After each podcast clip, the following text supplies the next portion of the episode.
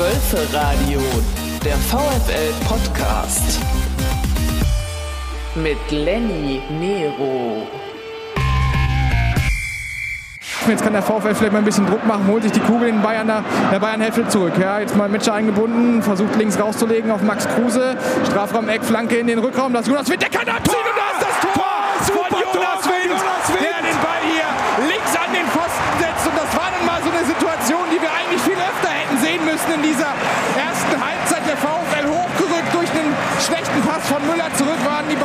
in Bedrängnis und dann hochgerückt, draufgesetzt, unter Druck gesetzt, den Ball zurückgeholt und dann mal schnörkellos nach vorne gespielt. Und dann hat Winters einfach gut gemacht, die Halbfeldflanke davon.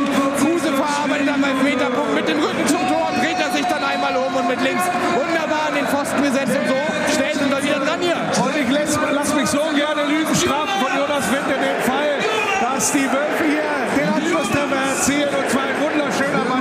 Brooks jetzt schickt da Janik Gehr auf die Reise. Der hat ein bisschen Platz da auf der linken Seite. Nimmt da Mickey van de Ven mit, der die Flanke reinbringt. Ja! Und das ist das Tor!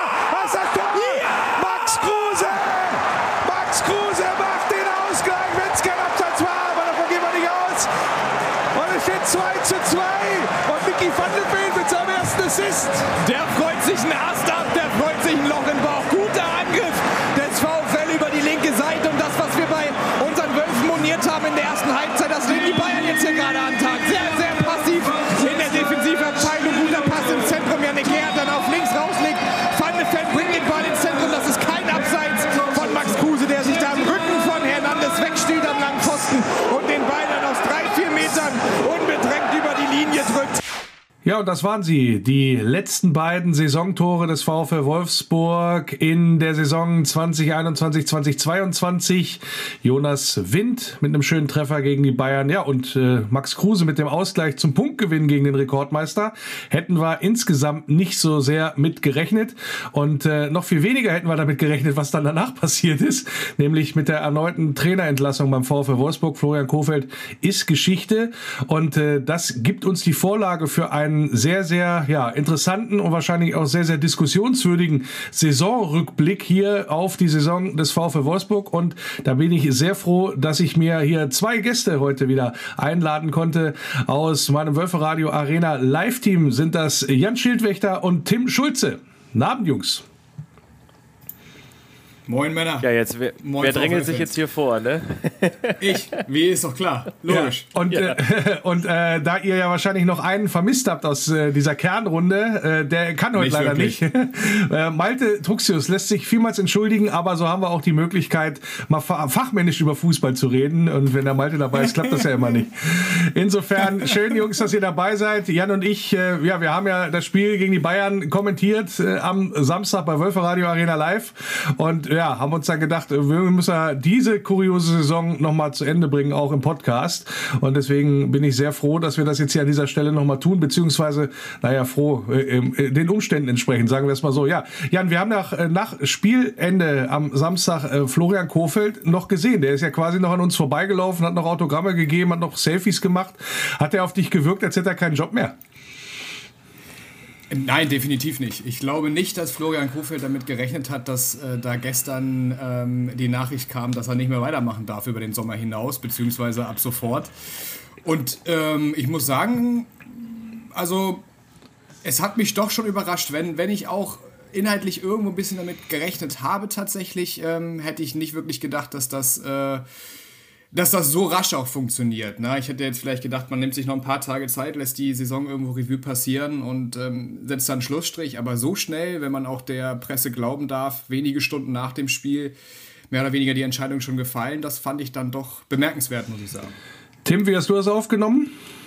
Ich schließe mich da absolut an. Ich denke auch, dass Kofeld nicht Bescheid wusste über das, was dann da gekommen ist. Wir natürlich als ja, Betrachter von außen auch überhaupt nicht logischerweise, wenn es der Trainer nicht weiß, woher sollen wir es dann wissen? Ähm, über, ja, ich sag mal, Sinn und Unsinn dieser ganzen Geschichte werden wir sicherlich gleich noch sprechen.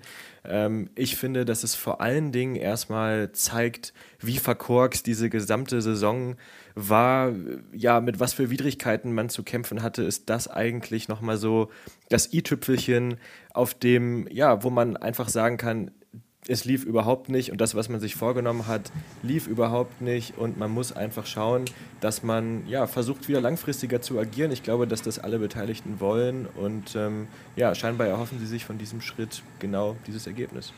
Ja, es ist äh, äußerst merkwürdig, kann man glaube ich sagen, weil ich glaube, richtig gerechnet, insbesondere die Medien, äh, hat da logischerweise keiner mit, weil ja auch äh, Jörg Schmatke kurz vor Saisonende nochmal, ja, ich, ich will nicht sagen Bekenntnis abgegeben hat, aber doch durchaus zumindest öffentlich den Trainer nicht in Frage gestellt hat oder so rumgeeiert hat, wie man es in der Vergangenheit vielleicht bei anderen Clubs gesehen hat, wenn es dann darum ging, hier irgendwie was zum Trainer zu sagen oder auch nicht. Insofern, äh, Tim, wie, wie be bewertest du denn das? Das äh, so ein bisschen Hü und Hot oder ist das eher so eine Nummer, ähm, da haben sich halt die Dinge dann doch nochmal entwickelt oder du hast es gerade gesagt, dass man sich dann hinterher nochmal zusammensetzt und das Ganze analysiert und dass das jetzt, ja, ich sag mal, schneller ging als ursprünglich vielleicht gedacht und dass man sich dann nicht so ein paar Tage für Zeit nimmt oder ein paar Tage Abstand lässt. Ähm, das ist ja jetzt nur noch, ich sag mal, eine Nuance in Anführungsstrichen, wenn die Entscheidung schon feststand. Aber wie, wie geht's dir damit insgesamt?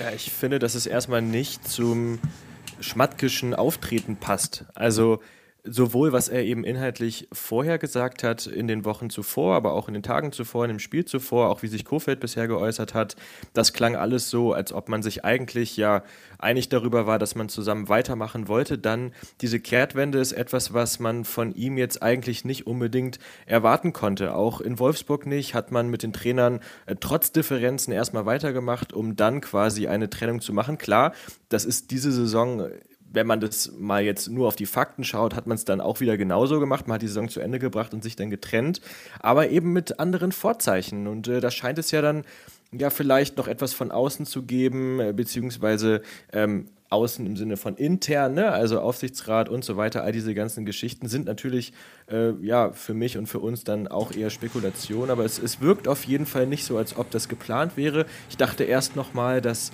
ähm, ja, da hat man quasi die Saisonanalyse schon begonnen, als klar war, dass wir nicht abgestiegen sind. Aber auch diese Analyse vorab scheint ja gar nicht in diese Richtung gegangen zu sein, dass man sich dann trennt.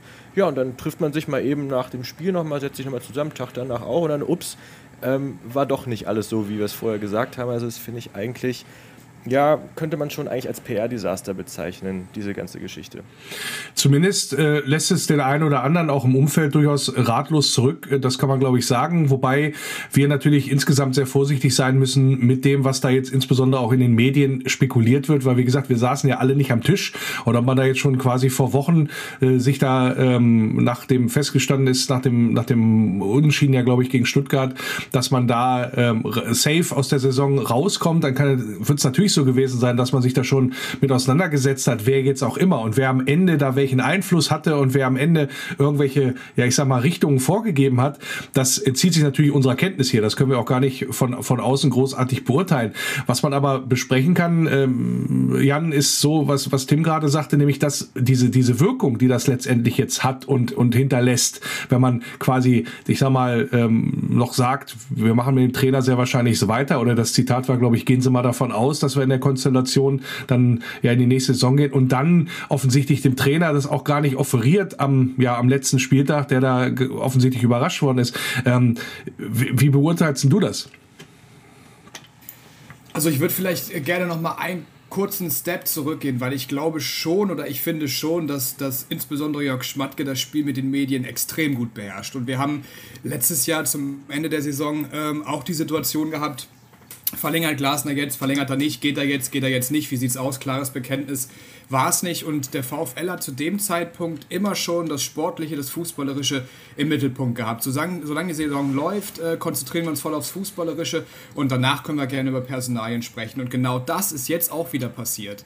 Ähm, und, und Schmatke, wie gesagt, beherrscht das Spiel mit den Medien sehr, sehr gut, um dann eben auch, sage ich mal, äh, diese, diese Flanke zu decken für die Mannschaft, dass die sich jetzt damit nicht auch noch auseinandersetzen muss in einer ohnehin sportlich schwierigen Situation. Ja, aber sportlich ähm, war es ja durch, wenn ich da einmal einhaken darf. Also du hast ja, ja du hast ja du hast keinen Grund mehr gehabt. Also wenn schon feststand nach dem Stuttgart-Spiel, eigentlich wollen wir mit dem Trainer nicht mehr weitermachen, weil insgesamt hat sich ja an der äh, vor an, der, an den Voraussetzungen nichts geändert. Also Stichwort den Rucksack mit in die nächste Saison nehmen. So, da hättest du auch sagen können, also okay, wir haben es jetzt gepackt, danke Florian, hast quasi deine Mission erfüllt, wir haben die Klasse gehalten, ähm, aber wir wollen gerne nochmal einen frischen Neustart wagen. Hättest du ja auch machen können. Ja, ja, das stimmt natürlich, aber ich glaube, wir hatten auch ähm, am vorletzten Spieltag letztes Jahr die Champions League fix ähm, mit Oliver Glasner und wir haben trotzdem äh, noch bis zum, nach dem letzten Spiel gewartet, um da einen klaren Strich zu ziehen. Also das äh, finde ich schon ist, ist eine Parallele. Sicherlich hätte man das anders machen können. Wir regen uns auf der anderen Seite aber auch darüber auf, dass beispielsweise die Bayern äh, ja, die Saison auslaufen lassen, weil sie schon deutscher Meister sind und nichts mehr geht. Dadurch ist Stuttgart jetzt drin geblieben und die härte Relegation. Ne, hätte Bayern vielleicht die beiden letzten Spiele gegen Mainz und gegen Stuttgart vernünftig gespielt, wäre das Ergebnis ein anderes gewesen. Also sportlich ist halt erst vorbei, wenn der 34. Spieltag vorbei ist. Von daher.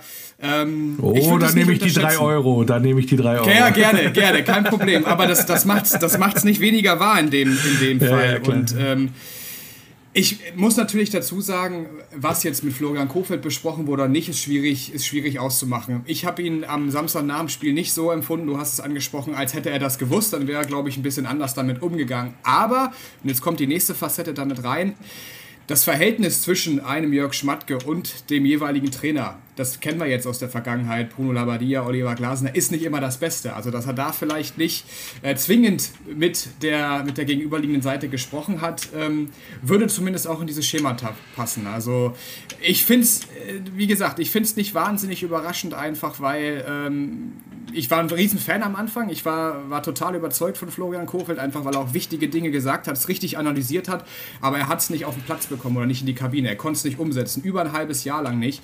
Und deswegen finde ich, ähm, finde ich es einfach konsequent, ähm, da jetzt wieder rabiat durchzuwischen. Ich würde da, kann ich da nochmal kurz einhaken? Klar. Ein Punkt noch dazu. Und zwar hat man ja ihn, also Florian Kofeld, aus der Analyse explizit jetzt nochmal vor kurzem rausgenommen hat ja gesagt, die Probleme, die wir hatten, die ja offensichtlich waren im Verlauf der gesamten Saison, ähm, verbinden wir nicht mit ihm. Also er konnte eigentlich quasi gar nichts dafür. Also er hat einen guten Job gemacht, das war auch alles vernünftig und es war richtig düster.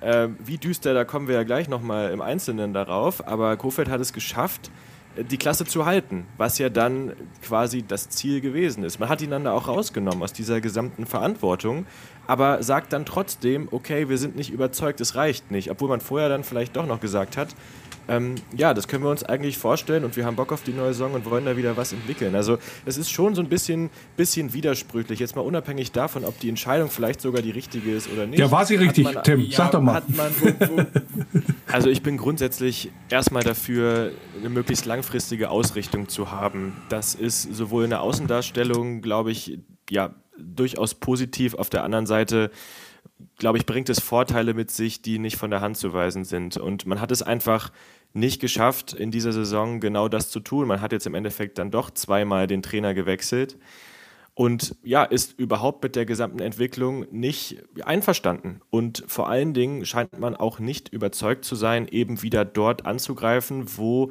sich ja der Verein selbst sieht, wo das Selbstverständnis zu liegen scheint, nämlich im europäischen Geschäft. Und das ist etwas, was man ja, Kofeld nicht mehr zugetraut hat und dann dementsprechend auch diesen Cut gemacht hat.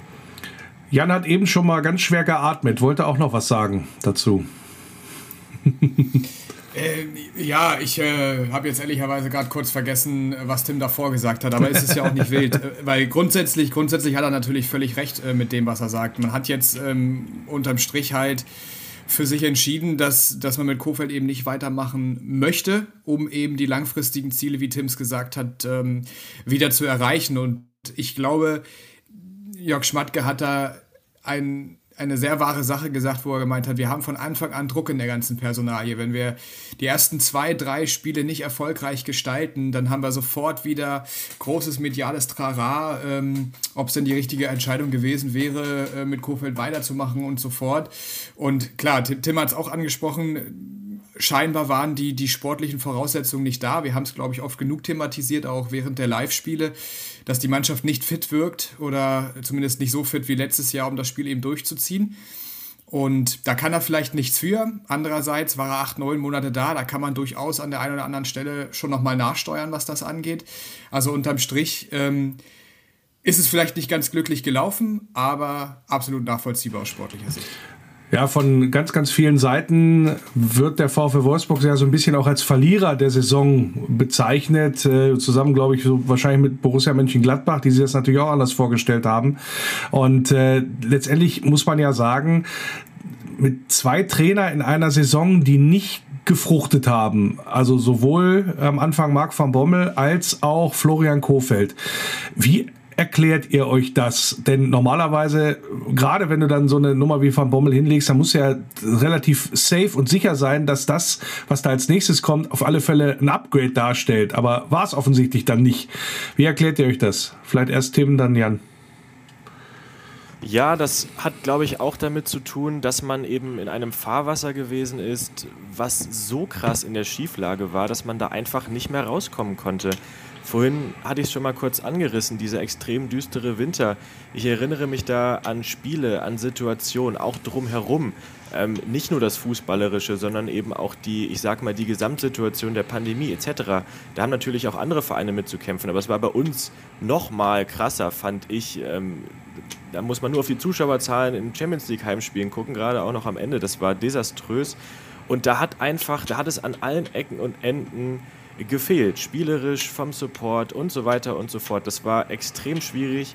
Ähm, gerade die Mentalität der Mannschaft wurde so oft angesprochen, hat ja mit diesem, ja mit dem Baku-Interview, sage ich mal, ist das ja dann auch offiziell geworden, auch wenn er das dann noch verhältnismäßig schwach ausgedrückt hat, glaube ich, ist das überhaupt nicht zu vernachlässigen, wie es da ausgesehen hat intern. Extrem viele Brände zu bekämpfen und ähm, ja, Kofeld hat, wurde wie gesagt, aus dieser Verantwortung herausgenommen. Hat, es wurde gesagt, dass andere ähm, Gründe wichtig gewesen sind. Und äh, das ist, glaube ich, der Punkt, der dann im Endeffekt wichtig gewesen ist, dass man es einfach vorher schon so krass versaut hatte, dass man da gar nicht mehr rauskommen konnte. Und ja, das angesprochene Selbstverständnis ist ein anderes. Mit Kofeld scheint man es sich auch nicht zuzutrauen. Ja, und dann geht man eben den nächsten Schritt. Jan, deine Meinung? Ich, ich ja, ich muss sagen, dass, dass mich das eigentlich am, am meisten schockiert hat, dass ähm, man zweimal so daneben gelegen hat, was, was die Auswahl angeht. Ähm, klar hat Schmatke das relativiert im Sinne von, wir hatten die sportlichen Voraussetzungen nicht, die Fitness war nicht da und dann kann man gewisse Dinge einfach nicht erwarten. Ähm, aber ich, ich stelle mir halt die Situation letztes Jahr im Sommer so vor, man hatte ja Zumindest war das der Anschein lange mit Glasner eigentlich klar gehabt, dass es nicht weitergehen wird über den Sommer hinaus und man hatte sehr, sehr lange Zeit, sich eben auch umzuschauen. Und das hat ja auch Schäfer immer wieder betont, dass die das durchgehend machen, sowohl spielerseitig als auch trainerseitig, immer wieder den Markt zu scannen, um zu gucken, was da ist, wie man sich weiterentwickeln kann. Und unter diesen Voraussetzungen so einen Fehlgriff zu landen, das ist das, was mir, was mir richtig Angst macht. Da ist die Frage halt, woran es gelegen hat. Ne? Also hat jetzt ein Marc van Bommel äh, den beiden ähm, ganz wilde Dinge erzählt im Sommer, die sich super angehört haben, die aber selber gar nicht umsetzen konnte. Ähm, hat man sich zusammen verkalkuliert. Und dann äh, macht das echt Angst, wenn Jörg Schmatt gesagt hat, also wir hatten, das hat an so vielen Ecken und Enden gebrannt, wir wussten gar nicht, wo wir zuerst löschen sollen und hätten es auch beinahe nicht hinbekommen. Und das ist, glaube ich, aber auch die Grundintention dieses Interviews, ähm, da eben Kofeld auch außen vor zu lassen und ganz klar zu sagen, Leute, egal was ihr schreibt, das geht voll auf meine Kappe, weil ich der Hauptverantwortliche dafür bin und das sehe ich auch ein. Und das ist halt etwas, was man nicht in jedem Verein findet, sage ich mal, ja, weil da kann man schön mal noch den Trainer vors Loch schieben und dann hat man das Problem praktisch weggenommen. Aber so ist Jörg Schmatke halt nicht. Und ähm, ich glaube aber, dass alle im Verein und insbesondere Schmatke und Schäfer sehr, sehr vorsichtig sind, um nicht nochmal so einen naiven Fehler zu bekommen oder zu machen, um eben diese drei Jahre sehr gute Entwicklung, die Schmatke auch hervorgehoben hat, jetzt nicht aufs Spiel zu setzen.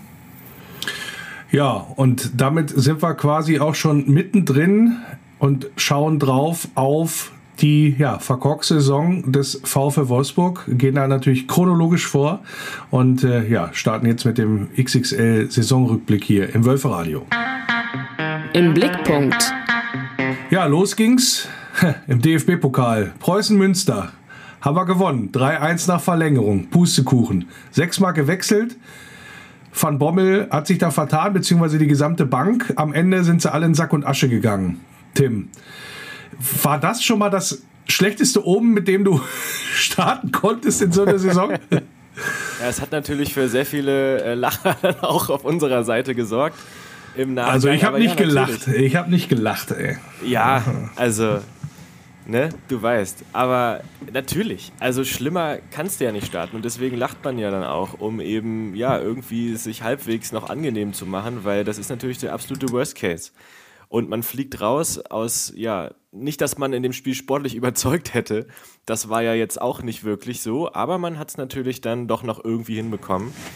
Ähm, ja, aber das das knallt natürlich richtig rein. So, wenn du dann gerade schon deine fachlichen, also scheinbar lag es ja an, an fachlichen Kenntnissen, die ihm gefehlt haben, sowohl was jetzt das Sportmedizinische angeht, als auch vielleicht taktische Geschichten. Und dann kennt er auch das Regelwerk nicht, um es mal plakativ zu sagen. Jo, also da hast du dann auf jeden ja, Fall. Keiner kannte das, wer da rumsaß, äh, offensichtlich. Was natürlich da schwierig gewesen ist aus meiner Sicht, ist natürlich das, ich meine, du bist Champions League-Teilnehmer, hast eine Bombensaison gespielt, warst auch in der Aufmerksamkeit wieder auf dem Weg nach oben, hast, ich sag mal, ähm, dadurch, dass keine Nordclubs vertreten sind in der Bundesliga, eine unwahrscheinlich tolle Vorschläge gekriegt. Und was ist als allererstes, Jan, bist du wieder die Lachnummer der Nation. Das, also wenn man da so ganzheitlich drauf guckt, ich glaube, das Ding hat massiven Schaden dann auch nochmal angerichtet. Jedenfalls, so auch auf der, auf der, ich sag mal jetzt auf der mentalen Ebene. Oder siehst du das anders? Nee, wir haben uns da ja auch schon am Samstag nochmal drüber unterhalten. Ähm, die Vorlage war super, du hast es angesprochen. Ähm, und wir beschweren uns ja rund um den Verein öfter auch mal darüber, dass wir eben nicht so präsent sind wie vielleicht andere in Häkchen Traditionsclubs in Deutschland. Und da hast du eigentlich äh, eine Riesenchance auf dem Silbertablett serviert bekommen mit der Champions League, dich da auch, auch in einer machbaren Gruppe, sagen wir mal, zu präsentieren. Und auch trotz der sportlichen Probleme hattest du ja immer noch die Möglichkeit, auch in der Gruppe weiterzukommen bis zum letzten Spieltag. Ja, und dann so ein Fauxpas, ich meine, niemand ist fehlerlos, jedem kann das mal passieren, aber ich sag mal so, wenn ich mein erstes Bundesligaspiel als Trainer habe und, und dann gehe ich in die erste Pokalrunde, wo ja, sich eigentlich schon alle die Hände nachreiben, dass irgendwas passiert, wo man wieder sagen kann, der Pokal hat seine eigenen Gesetze, dann bereite ich mich doch so akribisch darauf vor, dass, dass da gar nichts schief gehen kann. Und dann ähm, so ein Wechsel, der ja dann auch zu einem Zeitpunkt war, wo man ja ehrlicherweise sagen muss, muss ich den jetzt noch bringen oder muss ich den jetzt vielleicht nicht bringen? Kann ich mir den auch wegstecken, wenn ich jetzt nicht so sicher bin, ob der noch im Regelwerk drin ist oder nicht? Ich meine, wenn du jetzt irgendwie eine Verletzung gehabt hättest oder du, du hättest eine rote Karte und hättest taktisch nochmal umstellen müssen, aber das war ja irgendwann in einer Verlängerung ein Wechsel, wo du sagst, okay, komm, den kannst du dir übertrieben gesagt auch sparen. Also da sind sehr, sehr viele Dinge zusammengekommen, wo du, wo du dich einmal hättest schütteln müssen und dann muss es weitergehen. Und die sportliche Reaktion war ja eigentlich auch besser. Also zumindest vom Ergebnis her, was wir dann im, im Bundesliga-Start hatten. Genau, und äh, da gebe ich jetzt mal en bloc vor, sozusagen 1-0 gegen Bochum am ersten Spieltag, 2-1 gegen Hertha, ein überzeugendes 1-0 gegen Leipzig und ein 2-0 bei Gräuter Fürth. Du bist also mit vier Siegen in die Saison gestartet, Marc van Bommel ist mit vier Siegen gestartet, das Ganze über einen Zeitraum von fast einem Monat. Wie ist denn das bitte zu erklären? Also das äh, Jan leuchtet mir bis heute nicht ein, dass man mit diesen Grundvoraussetzungen, mit diesem Start in Münster, dann auf alle Fälle vier Siege einfahren konnte. Ja, also das ist mir, also wie, wie, wie kann das sein, dass man sich da hat so hat offensichtlich täuschen lassen von der Leistungsfähigkeit der Mannschaft und des Trainers? Also ich bin nach wie vor der Meinung, dass wir insbesondere beim Saisonstart noch sehr von Automatismen gelebt haben, die wir in der letzten Saison hatten. Also wir hatten, gut, muss man auch dazu sagen, wir hatten zwei Aufsteiger mit Bochum und mit Kräuter Fürth ähm, gleich zu Anfang. Wobei das Spiel gegen Bochum sehr überzeugend war. Da können wir, ich glaube, Wout Wechos kann da durchaus auch vier, fünf Tore schießen in diesem Spiel. Das Spiel gegen Hertha war dann nicht mehr so überzeugend, muss ich sagen. Gegen Leipzig war dann wieder ein starkes Spiel und dann wieder ein Abfall gegen Kräuter Fürth, wenn ich mich da richtig dran erinnere. Ich glaube, da haben wir in der 88. Minute irgendwie mit dem 2-0 Elfmeter den Deckel drauf gemacht. Also da haben wir schon von Spieltag zu Spieltag extreme Schwankungen drin gehabt. Und die guten Spiele waren halt dann immer auch Mannschaften, ähm, wo, wo bei, bei, bei Leipzig zumindest, die natürlich auch mitgespielt haben, die auf der anderen Seite auch selbst keinen guten Saisonstart hatten. Und ich bin der Meinung, wir haben da noch absolut gelebt von Automatismen ähm, und von einem Sava Schlager der ja dann ausgefallen ist, Tim. Aber wie siehst du das mit dem Automatismen? Also kannst du das über den Monat, wenn der Trainer eigentlich, ich will ja sagen, jetzt hier äh, weniger geeignet ist, so eine Mannschaft zu trainieren, ähm, ist es dann so nicht so, dass das dass die Ausrede oder die Erklärung mit äh, da greifender Automatismen über so einen langen Zeitraum eigentlich nicht zählt? Naja, wenn ich das Leipzig-Spiel nochmal Revue passieren lasse, äh, Jan hat es gerade schon gesagt, es war ein starkes Spiel. Ich fand, es war ein überragendes Spiel. Also, wenn ich mich daran zurückerinnere, ich fand es besser als die gesamten Spiele aus der Saison vorher unter Glasner. Also, es war, ja, ich hab's, ja, wir haben es ja alle gesehen, es war, wir waren unfassbar dominant gegen Leipzig. Und ähm, ja, ob man das übernehmen kann, tja, lustigerweise ist da jetzt ja auch wieder eine Parallele. Schmatke hat es im Interview gesagt, wir müssen zurück zu unseren alten Tugenden und müssen wieder was mit Ballbesitz anfangen. Und unter der Prämisse ist Van Bommel ja auch angetreten. Wir entwickeln das weiter, was Glasner entwickelt hat, nämlich den schnellen Umschaltfußball, das, ja, die Körperlichkeit, aber eben auch gepaart mit dem holländischen äh, Ballbesitzansatz. So, und da, äh, er hat halt das Alte dann irgendwie nicht mehr übernommen bekommen und konnte das Neue nicht implementieren, sodass dann beides nicht mehr Ja, wobei, und das muss man ganz ehrlich sagen, und das haben wir hier im Wölferadio auch besprochen, da hatte ich ja damals auch gesagt, dass du auf einmal mit einer äh, Mannschaft Ballbesitzfußball spielen möchtest, die eine Passquote äh, von 73 Prozent hat. Das ist eigentlich aus meiner Sicht zum Scheitern verurteilt gewesen, von vornherein, also von der, von der Spielanlage her. Ja, du musst mehr Ideen mit dem Ball entwickeln, aber eigentlich ist doch die Mannschaft für diesen Fußball von vornherein überhaupt nicht aufgestellt gewesen. Hat man das Ganze überschätzt, Jan? Ich denke, zumindest in Teilen. Ich würde ganz kurz noch die erste Frage beantworten, die du gestellt hast. Also ich finde schon, dass man das definitiv als Ausrede gelten lassen kann, weil wenn man, wenn man sich vor Augen führt, du, da kommt noch neuer Trainer mit einem neuen Ansatz und wir sagen jetzt mal, drei Viertel der Mannschaft versteht es nicht. Oder zumindest ähm, über die Sommerpause hinweg war es nicht genug Zeit, um da wirklich die Automatismen reinzubekommen, die du in der letzten Saison mit einem anderen System noch hattest. Dann ist es aus meiner Sicht völlig normal und völlig logisch, dass wenn du was Neues nicht verstehst, dass du dann in alte Muster zurückfällst und die dann eben umsetzt. Genau das hat der VfL gemacht. Dann aber irgendwann ab Spiel 3, 4, 5 war das dann eben so weit, dass wir für dieses laufintensive Spiel einfach die Luft nicht mehr hatten. Dass wir das nicht mehr so durchsetzen konnten, wie wir es gebraucht hätten, um da erfolgreich Fußball zu spielen. Und das war dann so der, der Scheitelpunkt dieser ganzen Kurve, wo es dann eigentlich stetig bergab ging, bis irgendwann in, in Februar ähm, zu dem Spiel gegen, gegen Kräuter führt. Und das ist der nächste Punkt, um auf die zweite Frage zu kommen. Du hast eine Mannschaft mit einer extrem niedrigen Passquote. Das liegt natürlich zum Großteil eben aber auch einfach daran, dass du ein anderes System gespielt hast. Bei den meisten Mannschaften, die in Häkchen auf Ballbesitz Fußball spielen, resultieren 85% Passquote zwischen den beiden Innenverteidigern. Wenn du natürlich jedes Ding äh, vertikal sofort nach vorne spielst nach Balleroberung, dann sind eben zwei von drei Pässen mal weg. Das ist aber auch okay.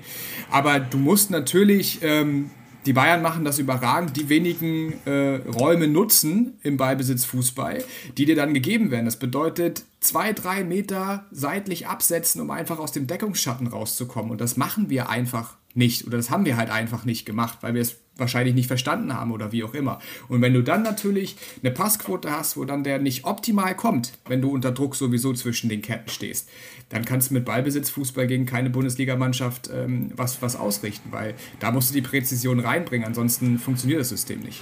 Ja, und du hast ja auch gesehen, äh, also gerade auch an den äh, Einläufen in der Bundesliga nach Ende dieser Saison, dass da Mannschaften wie Union Berlin oder auch Freiburg oder Köln international sich qualifiziert haben, dahinter Mainz, ja, das sind ja alles keine Mannschaften, die einen überragenden Ballbesitzfußball spielen, sondern das sind Truppen, die stehen hinten stabil und und im Zweifel, äh, das haben wir ja dann auch gesehen, äh, die, die letzten Spiele äh, sind das die, die dann, ähm, ja, ich sag mal, irgendwie schnell nach vorne kommen. Ja, aber nicht, dass sie dich spielerisch dominieren. Also das hat man dann schon gesehen, dass wir da ein Defizit haben und beziehungsweise hätten wir mal ähnlich agieren sollen, weil wir die Qualität einfach im Passfußball nicht mitgebracht haben, aus meiner Sicht. Ja, also wie gesagt, wir haben eine Situation gehabt mit vier Siegen zum Auftakt. Kann ich mich noch an eine, ja, äh, an eine äh, äh, Szene erinnern im Doppelpass, wo Jörg Schmatke zu Gast war, wo, wo man ihm dann schon zur Vizemeisterschaft gratuliert hat. Denn die Mannschaft, die viermal in Folge zum Bundesliga-Auftakt gewonnen hat, ist nicht schlechter als Zweiter geworden. Das haben wir ja mal äh, krachend widerlegt, dass das auch anders möglich ist. Aber dann kam ja der erste Auftritt in der Champions League gegen Lille. 0 zu 0, rote Karte noch gesehen, Glück gehabt mit dem War, Platz Platzverweis etc. Ja, ähm, da war, also das, das war auch nicht der Auftakt, den wir uns da erhofft haben, Tim, ehrlich gesagt. Nee, das, das stimmt. Und ich erinnere mich, Jan und ich, äh, wir haben das äh, Ding kommentiert. Und da hat man der Mannschaft noch so einen gewissen Welpenschutz zugestanden, fand ich. Das erste Mal Champions League, viele Spieler, die das noch überhaupt nicht gemacht haben, volle Hütte etc., die gesamten Begleitumstände, da kann man schon mal, kann man schon mal nervös sein oder vielleicht auch mal nicht an sein Optimum herankommen. Ähm, ist ja unentschieden ausgegangen, wenn ich mich richtig äh, erinnere. Und das war erstmal. Ja. Genau, also man hat auf jeden Fall kein Tor kassiert. Ich weiß noch, dass Van Bommel es damals auch vorgehoben hat. Ja, ey, wir haben äh, Auswärtsspiel gehabt in der Champions League und haben zu Null gespielt. Ja, kann man natürlich auch positiv sehen. Ähm, aber das war noch okay. Dann, dann ging es ja In Unterzahl noch, wohlgemerkt, ja. Richtig. Und dann, dann ging es ja selbstverschuldet natürlich. Ne? Aber ja. Und dann ähm, kannst du halt äh, im nächsten Spiel auf jeden Fall nochmal ein äh, bisschen, was, bisschen was raushauen. Aber ja, das es ist natürlich in der, das haben wir vorhin auch kurz angesprochen, eine Gruppe, die machbar gewesen ist. Hätte man sich natürlich ein anderes Ergebnis erhofft, vor allen Dingen eben noch mit dieser Euphorie am Anfang, die vielen Siege etc. Es war jetzt nicht das, äh, was wir uns vorgestellt haben und es war ja auch das Spiel nach Kräuter Fürth. Also man hatte vier Siege im Gepäck, hätte eigentlich voller Selbstvertrauen sein müssen. Ähm, ja, und dann hat man es eben nicht ganz geschafft, das auf den Platz zu bringen. Aber zu dem Zeitpunkt in der Saison war es noch so, dass wir gesagt haben, ja, gib dem Ganzen jetzt noch mal ein bisschen, das, das wird schon noch kommen. Also ich, hab, ich kann mich da auch noch wunderbar dran erinnern. Ich habe das noch genau vor Augen, wie Tim und ich. Wir waren total euphorisiert. Wir haben es ja aus dem, aus dem Fansaal kommentiert. Wir waren, wir, also wir waren richtig elektrisiert. Erstes Champions League-Spiel seit, ich glaube, sechs Jahren war das dann. Dann dürfen wir es auch noch kommentieren. Und also Wahnsinn, wir waren, wir waren da richtig on fire. Und dann hast du. Ich habe sogar die Hymne gesungen. So, ja, stimmt, du hast sogar die Hymne gesungen. Also völlig gaga eigentlich. Deswegen hat keiner dann, zugehört, wahrscheinlich auch. Ja, ja. Und dann hast du das so, also wirklich ja schon fast blutleeren Auftritt gehabt, wo du dich ja wirklich erschrocken hast. Also das, das Spiel gegen Leipzig war ja dann noch sehr präsent, wo wir wirklich ein sehr gutes Spiel gemacht haben.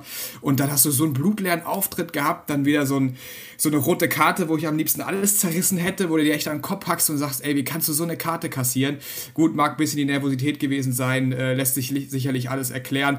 Aber nichtsdestotrotz, äh, ich glaube, danach war das Heimspiel gegen Sevilla, wo dann Kabakov da irgendwie eine Wette verloren hat oder so. Ähm, aber das waren alles schon so Anzeichen zum Start der Saison, wo man rückblickend jetzt sagt, ähm, hätte man das gewusst, weiß man ganz genau, wir haben eine extrem schwere Saison vor uns. Ja, wobei man auch sagen muss, nach dem Spiel gegen Lille kam das 1 zu 1 gegen Frankfurt. Wiedersehen mit Oliver Glasner, wo wir ja auch das Ding hätten gewinnen müssen. Also das, der, äh, ich erinnere an die Riesenchance, da glaube ich, Wout Wechos war es, der, der, der, der Ding da vergibt.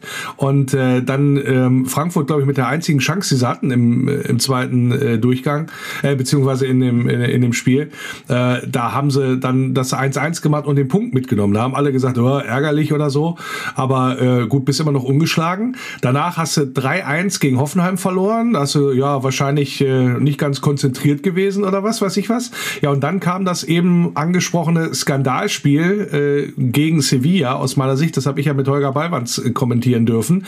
Und äh, da gab es ja auch noch, äh, wie gesagt, die rote Karte und diese, diese komische Elfmeterentscheidung da und so weiter. Also das war wirklich ein Ding, da war ich kurz auf dem Baum. Aber auch dieses Spiel hättest du, wenn du dann vernünftigen Schiedsrichter gemacht hättest, ähnlich wie das gegen Frankfurt, eigentlich auch gewonnen. Wäre dann Marc van Bommel noch weiter Trainer gewesen, Tim? Ja, also zumindest noch länger. Äh, wie lange, das kann man natürlich nicht sagen, aber natürlich, es hängt äh, in Summe von extrem vielen Kleinigkeiten, auch Glück natürlich ab, was uns dann in dieser Phase der Saison abgegangen ist. Und ich glaube, dass man da von Pech sprechen muss, äh, wenn man auf diese Schiedsrichterentscheidung zurückguckt. Äh, Im Stadion war es absolut unerträglich, diese gesamte Situation. Gefühlt hat der, hat der Bildschirm oben gar nicht mehr das Ergebnis angezeigt, sondern nur noch dieses Wahrüberprüfungsbild. Und da sind wir alle völlig aus dem Sattel gegangen die ganze Zeit. Also Vollkatastrophe. Und das hat ja im Endeffekt die ganze Zeit nicht geklappt. So, und dann am Ende haben sie doch noch was gefunden, was sie ahnden können. Also das war natürlich, dann, siehst, dann hast du eine ganz andere Grundvoraussetzung, auch in dieser Gruppe, weil davon hing natürlich die Bewertung auch ab. Wie schaffen wir es, in der Champions League abzuschneiden? Und da war natürlich das Ziel, diese Gruppe zu überstehen, ganz klar. Mit ein bisschen mehr Glück hätte man das vielleicht auch äh, ja, schaffen können. Aber ja, immer nur Pech, ne, beziehungsweise immer nur kein Glück, ist dann eben auch irgendwann äh, vielleicht unvermieden. Ja, nicht nur das, äh, ich setze noch einen drauf. Wenn du eine rote Karte kassierst gegen Lille, eine rote Karte gegen Sevilla, dann eine rote Karte gegen Gladbach und dann noch eine rote Karte gegen Leverkusen, ähm, was dann halt später passiert ist. Also das ist innerhalb kürzesten Zeitraum vier rote. Das, das sagt schon eine Menge aus, auch über ähm, den, den Zustand der Mannschaft, finde ich. Und ganz krass, und da ist mir da so das erste Mal geschwant, dass, dass da irgendwas was nicht stimmt. Das war bei dem 1 zu 3 gegen Mönchengladbach, wo du innerhalb von fünf Minuten da 2-0 zurückliegst. Ja, und dann am Ende noch versuchst, äh, bist auch noch mal, äh, sogar noch mal ins Spiel zurückgekommen, weil Gladbach ja so schwach war, wie Gladbach auch ist oder gewesen ist im Laufe der Saison. Und trotzdem habe ich hast du immer so das Gefühl gehabt, das kann doch jetzt hier nicht wahr sein. Das gleiche auch bei Union Berlin, die ja das 2 zu 0, äh, was man auch relativ sang- und klanglos ja vergeigt hat. Und äh, da man auch gemerkt hat, so mit der Verpflichtung Dodi Luke Bakio, der dann auch nicht hinterhergelaufen ist, vorher das Tor hätte machen müssen und dann das mehr oder weniger das 2-0 mit verschuldet, ähm, dass da irgendwas in der Truppe nicht stimmen kann. Und dann auch sehr augenscheinlich, war ich ja auch vor Ort in Salzburg beim Champions League Spiel, ähm, wo die dich nach aller Regel der Kunst eigentlich auseinandergefiedelt haben da. Ähm, trotz, dass wir da noch ein Tor erzielt haben zwischendurch und wieder dran waren oder im Spiel waren. Aber das waren so drei Spiele hintereinander, wo du echt das Gefühl hattest, da stimmt was nicht. Wie ging es euch damit, Jan? Absolut. Also das war insbesondere für mich der Tiefpunkt war das Spiel bei Union Berlin. Ich habe es kommentiert mit, mit Roy zusammen und wir haben da gesessen und haben uns angeguckt, haben gedacht, ey, was ist denn hier los? Kann doch nicht sein. Das waren so viele Punkte. Ich meine, Tim hat es gesagt, wir hatten die Spiele vorher extrem viel Pech gehabt, äh, auch in den Schiedsrichterentscheidungen und so weiter und so fort. Aber dafür kannst du dir ja am Ende nichts kaufen. Und normalerweise ist die Reaktion von so einer Mannschaft dann so ein wütendes, so ein anrennendes, so ein, ah, jetzt erst recht Ding. Und das kam halt nicht. Das war eher so ein Abfall, so ein er Ergeben der Situation. Ja, wenn nicht ist, dann ist halt nicht. Und das heißt, ich glaube, das war der achte oder neunte Spieltag. Ne? Also das ist ja dann vielleicht ein Drittel der Saison gewesen, maximal. Und das war absolut nicht nachvollziehbar. Ich meine, dass ein Champions League-Spiel auswärts bei, bei Salzburg jetzt nicht, nicht, nicht so einfach wird, ähm, ist auch klar. Aber da hast du ja gegen Adeyemi auch nach gefühlten 35 Sekunden 1-0 hinten gelegen, wo du ja auch an den Kopf packst und sagst, Leute, das ist doch genau das, was eigentlich angesprochen werden müsste. So ähm, passt vor allem in den ersten Minuten auf. Und da war echt viele Dinge, wo einem dann so ein bisschen mulmig zumute war, wo dann auch erst einmal so, so ein Stück weit drüber diskutiert wurde, über das Thema Fitness, ähm, über das Thema Einstellung und Mentalität. Und weil das halt zu, in einem sehr krassen Kontrast zu dem stand, was man in der letzten Saison unter Glasner gesehen hat, an Einstellung, an Fußballerischen. Ähm, das war schon ein bisschen beängstigend. Gehst du damit, Tim? Ja, ich, also das ist ja jetzt dann auch der Moment äh, rückwirkend, wo man dann gucken muss, okay, man hat jetzt am Anfang, äh, ich nenne es mal durchwachsen mit eben dem angesprochenen Pokalding, aber eben auch mit ziemlich erfolgreichen Spielen. Dann ging es in so eine Zeit, die ein bisschen, ja, vielleicht von Pech geprägt war und dann, dann wurde es ja handfest. So, dann hat man äh, durchaus einige Mängel ganz klar erkennen können. Und intern natürlich noch viel mehr, ist ja klar. Äh, wir haben ja gar nicht den Einblick, den ja die Verantwortlichen haben. Und dann muss man sich, glaube ich, entscheiden, wie man mit dieser Krise umgeht. Und normalerweise war es so, dass äh, Glasner ähm, oder dass man mit Glasner diese Krise zusammen gemeistert hat. Man war über, trotzdem noch überzeugt von dieser Verpflichtung. Es lief auch überhaupt nicht glatt am Anfang in der ersten Saison. Ja, und bei Van Bommel schien es dann so, als ob es so ganz äh, schleichend irgendwie bergab gegangen ist und man ihm eben das dann nach und nach nicht mehr zugetraut hat. Und das ist ja dann durchaus interessant. Äh, kommt ja dann gleich auch eben dieser Cut und da hat man sich ja dann fast schon selbst beglückwünscht, dass man das gesehen hat und dass das quasi jetzt gerade noch irgendwie abwenden konnte und äh, lieber früher handeln als zu spät und und und. Ähm, auch ganz interessant, dass man aber, eben da vielleicht Aber das ist ein wichtiger. Ist aber das ist ja. ein wichtiger Punkt, den du ansprichst, finde ich, in der Analyse, weil ähm, das, war, das war nämlich genau das Ding. Du hast bei Glasner, und das haben sie alle gesagt, immer das Gefühl gehabt, wir wuppen das zusammen, wir vertrauen dem Trainer. Und ich glaube, dass das eben echt der Punkt war, wo man gemerkt hat, ähm, bei Schäfer und Schmatke, das, was hier läuft, das ist nicht das, was wir im Sommer uns versprochen haben. Und die haben ja dann natürlich auch die Trainingseinheiten gesehen und wie gearbeitet wurde unter der Woche in der Vorbereitung auf die unterschiedlichen Gegner. Und ich glaube, dass denen das echt so ein bisschen wie Schuppen von den Augen gefallen ist. Und dann kam ja auch diese Ad-Hoc-Trennung, die war ja genauso überraschend wie das Ding, was wir jetzt vorgestern erlebt haben. Äh, und das waren, glaube ich, alles ausschlaggebende Punkte wo der Fan schon aufgrund der, der, der Leistung der Mannschaft gedacht hat, oh, oh, das wird schwierig. Aber noch erschreckender ist es natürlich, dass man äh, sich selber dann auch sagen muss, Alter, wir haben hier einen krassen Fehler gemacht im Sommer. Ja, und äh, das äh, gipfelte sozusagen in dem 0 zu 2 gegen Freiburg. Freiburg ja wahrscheinlich mit die Überraschungsmannschaft der Saison, haben ja sehr seriös in Wolfsburg gewonnen. Spiel habe ich auch kommentiert und das war ja ein solides Auswärtsspiel vom SC Freiburg und erschreckend, dass das reicht, um den Champions League Teilnehmer VfL Wolfsburg in Anführungsstrichen nach, Lieben, nach Belieben zu beherrschen. Und dann war Feierabend mit Marc van Bommel. Ihr habt es gerade gesagt, so, so ein bisschen habe ich das auch empfunden, als wir haben uns beglückwünscht dafür, dass wir diese, diesen Fehler da noch gesehen haben, dass da irgendwas nicht geht. War ja auch zu lesen, dass da insbesondere aus Teilen der Mannschaft äh, von Maximilian Arnold und von Kuhn Castells war da die Rede, so als Führungsspieler, die dann auch gesagt haben, hier stimmt was nicht, wie wir im, äh, ja, im Training sozusagen äh, rangenommen werden oder eben nicht. Äh, Maximilian Arnold hat es, glaube ich, gesagt im Sinne von Ka Glasner ist uns immer auf den Sack gegangen oder immer auf den Geist, der hat uns immer getriezt, der hat immer das nächste versucht rauszukitzeln. Gewechselt. Und das hat Van Bommel irgendwie nicht gemacht. Und entsprechend ist dann dieser Schlendrian eingetreten. Und ja, dann hat man die, Anführungsstrichen, die Bremse gezogen. Für viele unverständlich. Gab ja auch einige Kommentare da aus äh, den Medien, die da auch nicht so nah dran sind. Aber doch im Zweifel, gerade wenn man so ein bisschen da drauf geguckt hat, ein bisschen dichter dran ist, so wie wir, ähm, dann war das durchaus auch eine, eine, eine nachvollziehbare Geschichte im Nachhinein. Äh, aber dann die Entscheidung zu fällen, es ist Florian Kofeld. Was habt ihr denn da gedacht in dem Moment, Tim? Das ich konnte ich am Anfang überhaupt nicht bewerten. Also ich muss wirklich sagen, dass ähm, ich da in keinster Weise irgendeine, irgendeine Meinung oder so hatte, weil man hat natürlich das noch im Nachhinein verfolgt bei Bremen, wie das dann gelaufen ist und, und, und, aber da, finde ich, wurde ganz oft auch aus Bremer Kreisen, die ja durchaus gespalten gewesen sind. Die einen waren extrem positiv überzeugt von ihm, andere haben ihn, ähm, hätten ihn am liebsten irgendwie noch früher vom Hof gejagt. Aber das, was quasi oft übrig geblieben ist, war, okay, der hat es taktisch richtig drauf, der versteht was von Fußball, aber mit der Mannschaft, ja, wie willst du da denn was reißen? Das, um es jetzt mal plakativ zu sagen.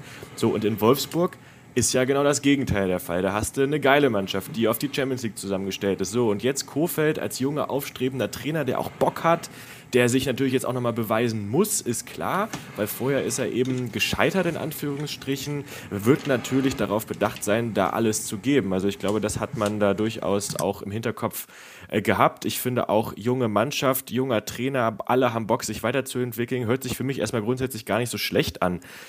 Auch wie er aufgetreten ist. Und wir haben es vorhin gesagt, die Analysen, die haben bis zum Ende eigentlich immer gepasst. Also ich finde, dass er die Spiele immer extrem wahrheitsgemäß wiedergegeben hat. Er konnte auch immer genau benennen, was jetzt vielleicht nicht so gut lief. Ja, nur umgesetzt hat es dann vielleicht eben nicht äh, immer so in Teilen und dass die Mannschaft dann in diesen ersten Spielen dann wieder gut äh, performt oder zumindest sich reinhaut, ähm, da darf man dann den, äh, ja, den Gesamtcharakter vielleicht auch mal hinterfragen, weil warum hat man das denn vorher irgendwie nicht gemacht? Auf einmal hatte man das Gefühl, ah ja, jetzt sind wir wieder da, wo wir uns das vor der Saison vorgestellt haben. Es lief wieder richtig gut, äh, aber dann, wie wir wissen, äh, natürlich auch nur noch für eine gewisse Zeit. Mm, aber ja, was ich, was ich gedacht habe, ähm, ist erstmal, dass ich enttäuscht war, dass es mit Van Bommel nicht weiter funktioniert hat. Scheinbar, also ja, die Argumente schienen irgendwie plausibel äh, und ähm, ja, von Kofeld war ich erstmal positiv äh, überzeugt. So. Wie war es bei dir, Jan? Also ich muss zuerst sagen, dass man sich so früh von Van Bommel getrennt hat, hat mich sehr überrascht, weil das eigentlich nicht die Art und Weise von Jörg Schmatke und Marcel Schäfer ist, war, zumindest äh, in den letzten Jahren. Deswegen fand ich das sehr überraschend, dass man, dass, als ich die, die Push-Nachricht bekommen habe. Und bei Florian Kofeld habe ich im ersten Moment gedacht, au, Weiher. Einfach aus dem Grund, weil, weil mir von Florian Kofeld das hängen blieb, ähm, was dann auch nochmal durch die Medien geschleift wurde mit, mit Werder Bremen. Wir haben jetzt 31 Punkte, ich glaube 10 Spiele vor Ende. Äh, wir sind durch sozusagen. Hat er ja dann auch nochmal relativiert, hat er ja ganz, nicht, nicht ganz so gesagt, sondern da fehlt ja auch noch ein Halbsatz. Aber schlussendlich war das irgendwo das, was hängen blieb. Und ähm, dann habe ich aber mich ein bisschen wie soll ich sagen, ein bisschen mehr reingedacht in, in, in Florian Kofeld und auch in die Art und Weise, wie er in Bremen gespielt hat. Das war eigentlich immer sehr attraktiver Fußball. Die waren natürlich hinten ein bisschen Kraut und Rüben, ein bisschen Hühnerhaufen, deswegen haben die auch extrem viele Tore kassiert und sind dann am Ende auch abgestiegen. Aber schlussendlich haben die keinen, ich sag mal, schlechten oder unattraktiven Fußball gespielt. Und je mehr ich mich dann damit beschäftigt habe, wir hatten dann dieses Kabinengespräch, ähm, wo er mit dabei war und man sich so ein bisschen die Sachen angehört hat, die er erzählt, das, was, was Tim auch gerade gesagt hat, da war er analytisch sehr gut, fand ich. Er hat sehr viele richtige und wichtige Dinge gesagt. Ich habe ihm das voll abgekauft. Das Problem war halt nur, er konnte es halt nicht umsetzen. Man hatte so einen, so einen Ad-Hoc-Erfolg in Leverkusen, dann noch ein 1-0 gegen Augsburg und dann wurde es schon wieder schwieriger und man hat dann gesagt, wir müssen ihm noch ein bisschen Zeit geben, das System muss sich ähm, verankern. Dann hatte man eine sehr kurze Winterpause, ich glaube zehn Tage oder so, das ist ja gar nichts, ja. Und dann dieser, dieser, dieser blutleere Auftritt gegen Bochum. Da jetzt springst du schon sehr. schwierig, das zu rechtfertigen. Ja, ja, aber dann, ich wollte nur ganz kurz, ganz kurz vorgreifen, aber dann wurde es irgendwann schwierig, das zu rechtfertigen im Sinne von, er ist ein mhm. guter Trainer, er analysiert das gut, aber er kriegt es halt nicht rein in die Mannschaft. Ja, also äh, da gehen wir natürlich gleich noch im, im Einzelnen noch ein bisschen mehr drauf ein, aber erstmal war natürlich äh, der Einstand äh, mehr als nur gelungen. Also ein 2-0 in Leverkusen, er hat dann ja quasi auf Dreierkette umgestellt hinten, hat so ein bisschen mit unter Beton angerührt, das hat in dem Spiel tatsächlich hervorragend funktioniert. Und dann, was natürlich noch viel bedeutsamer war, weil das Spiel auch ja so überraschend in dem Fall war und mit eigentlich auch von der Atmosphäre das Coolste äh, gewesen ist, was ich in der Saison gesehen habe vom VfL Wolfsburg, das 2 zu 1 gegen Salzburg in der Champions League mit diesem Traumtor, für mich das beste Tor in der Saison von Lukas Metscher, ein Pass von Maximilian Arnold äh, und er hämmert das Ding da vom 16er da unter die, unter die Latte mit einer Selbstverständlichkeit, das war, war echt mega. Und dann gewinnst du das gegen eine Truppe, die du eigentlich, gegen die du eine Woche vorher mehr oder weniger keine Chance, äh, keine Chance hattest, genau. Und jetzt äh, hast du da das Ding nach, nach Hause gespielt und äh, machst die drei wichtigen Punkte und hast noch weiter Chancen in der Champions League sozusagen zu überwintern. Und dann legst du noch nach, nach trotz dieser ganz kräftezehrenden Geschichte mit dem 1-0 gegen Augsburg, also die Pflichtaufgabe erledigt, gegen die musst du gewinnen und alles schien irgendwie cool. Da haben wir doch den richtigen Schritt gemacht in dem Sinne. Und dann kam Bielefeld, wo du dann schon gesehen hast, gegen, ich war ja mit Malte vor Ort auf der Alm, das erste Spiel, was wir da von der Alm äh, kommentiert haben, wo du von Anfang an das Gefühl hattest, eigentlich kannst du diese Spiele nicht gewinnen. Die waren, die Bielefelder waren so griffig bei aller, ja, ich sag mal, Limitiertheit, die sie hatten. Und äh, das Publikum war so heiß darauf, die nach vorne zu pushen. Und ruckzuck liegst du da, Anführungsstrichen, wieder 2-0 hinten und drehst das Ding noch in so einer wahnsinnigen, ja, verrücktesten Minute der Saison zum 2 zu 2. Aber da hat man doch schon gesehen, auch da funktioniert nicht alles so, wie man sich das so gedacht hat. Tim. Ja, aber nochmal kurz. Also wir reden von Bielefeld, ja? Also wir reden ja, ja von einem klaren Absteiger. Ja. Aber auch da, ey, was habe ich gefühlt eine Seite rückwärts gemacht auf der Tribüne, als Matcher auch da wieder das Ding reingeprügelt hat. Also auch das vielleicht nochmal kurz äh, positiv hervorzuheben. Das war schon richtig geil. Mm, aber ja, natürlich. Also die, ich sage mal, die, die Verfassung der Mannschaft ist auch da wieder offensichtlich gewesen, dass man es eben nicht geschafft hat, einen Gegner ähm, herzuspielen, sage ich mal, der definitiv, und das hat sich ja jetzt im Verlauf der Saison auch bestätigt, ähm, da vielleicht noch mit der Anfangseuphorie äh, ausgestattet, aber eben es nicht äh, übers Ziel bringen konnte. So, da muss man natürlich anders auftreten. Das ist klar. Auf der anderen Seite kann man aber auch sagen, hey, wir haben uns zurückgekämpft, wir haben das Ding hier noch gedreht, wir hätten auch gewinnen müssen. Ich erinnere mich da noch an einige Chancen, vor allen Dingen ein Hochkaräter war es. Ich kann nicht mehr genau sagen, wer es war. Auf jeden Fall äh, war es eigentlich so, dass man das Spiel dann sogar noch hätte gewinnen ja, müssen, fast schon, gerade auch wenn man eben diesen Anspruch hat. Und dann, ja, dann, dann ging es wieder dahin. Und ähm, was halt einfach total äh, auch noch stranger war in dieser Situation, sich das äh, in dem Moment zu erklären, warum das denn jetzt wieder äh, passiert. So, man hat, man hat den Wechsel gemacht, man scheinbar hat man auch die richtige Entscheidung getroffen. Das Spiel gegen Salzburg war auch richtig, richtig gut. Ähm, ja, und dann ging es wieder bergab. Und dann bleiben ja auch gar nicht mehr so viele verschiedene Aspekte übrig, woran es denn jetzt, ja, ich sage mal, gelegen haben könnte oder welche Punkte einfach verbesserungswürdig gewesen sind. So, wenn es denn jetzt auch der Trainer wieder nicht gewesen ist. Ja, also vor allen Dingen erklärt das ja nicht, gerade auch, äh, Jan hat es ja gerade angesprochen, wenn du als Trainer dann neu anfängst und so sprühst, und ich habe ihn ja auch quasi genauso erlebt, also der hatte ja richtig Bock, der wollte ja wieder, der hat gebrannt, der, ne, also der hat schon äh, die richtige Einstellung mitgebracht, so. Und, ähm, hat, ein, ein Satz, ja? Lenny, ein Satz, sorry, wenn ich dich da unterbreche und das, um das nochmal positiv hervorzuheben, auch vielleicht für die Zukunft, das ist doch auch das, was wir wollen. Ja, ja, wir klar. wollen doch einen Trainer haben, der angezündet ist für den Verein. Das hat Kofeld zu 100 Prozent mitgebracht und vorgelebt. Deswegen ist es umso tragischer eigentlich, dass das jetzt wieder nicht funktioniert hat. Ja, und was dann aber natürlich schwerer wiegt, logischerweise nicht nur die Ergebnisse, sondern dass die Mannschaft dieses Feuer, was der Trainer ja in jedem Spiel sozusagen vorgelebt hat oder auch ausgestrahlt hat, an, zumindest an der Seitenlinie, dass das, was dann kam, ja überhaupt nicht, ja, nichts damit zu tun hatte, äh, mit diesem Feuer. Also das war ein blutleerer Auftritt in Sevilla. Das war ein Angsthasen-Fußballauftritt gegen Dortmund mit dem 1 zu 3. Das war nicht existentes Spiel eigentlich gegen, gegen Mainz, wo du da 3-0 untergehst, ja, wo, gegen, gegen eine Truppe, die du eigentlich ja auch schlagen musst, wenn du da in die europäischen Plätze ran willst. Und dann auch in einem Endspiel, wo es um alles geht in der Champions League, wo du noch alle Chancen hast, auch so blutleer 1-3 abschenken, wenn du so willst, um dann in der Bundesliga nochmal die Horrorbilanz perfekt zu machen mit einem 2-0 äh, gegen, äh, fast ohne Gegenwehr gegen Stuttgart. Ja, wie gesagt, jetzt am letzten Spieltag erst gerettet vor der Relegation, wo selbst die Stuttgarter gesagt haben, also was die Wolfsburger heute gemacht haben, weiß ich auch nicht, aber Fußball war es nicht. Und genau das gleiche, auch ähnlicher Natur, da hast du zumindest noch zwei Tore erzielt und hast dich da auch mal wieder reingekämpft, hast dann zwei, drei verloren, weil dir aber am Ende wieder die Luft ausgegangen ist. und gegen die Bayern dann die obligatorische 4-0-Klatsche in München.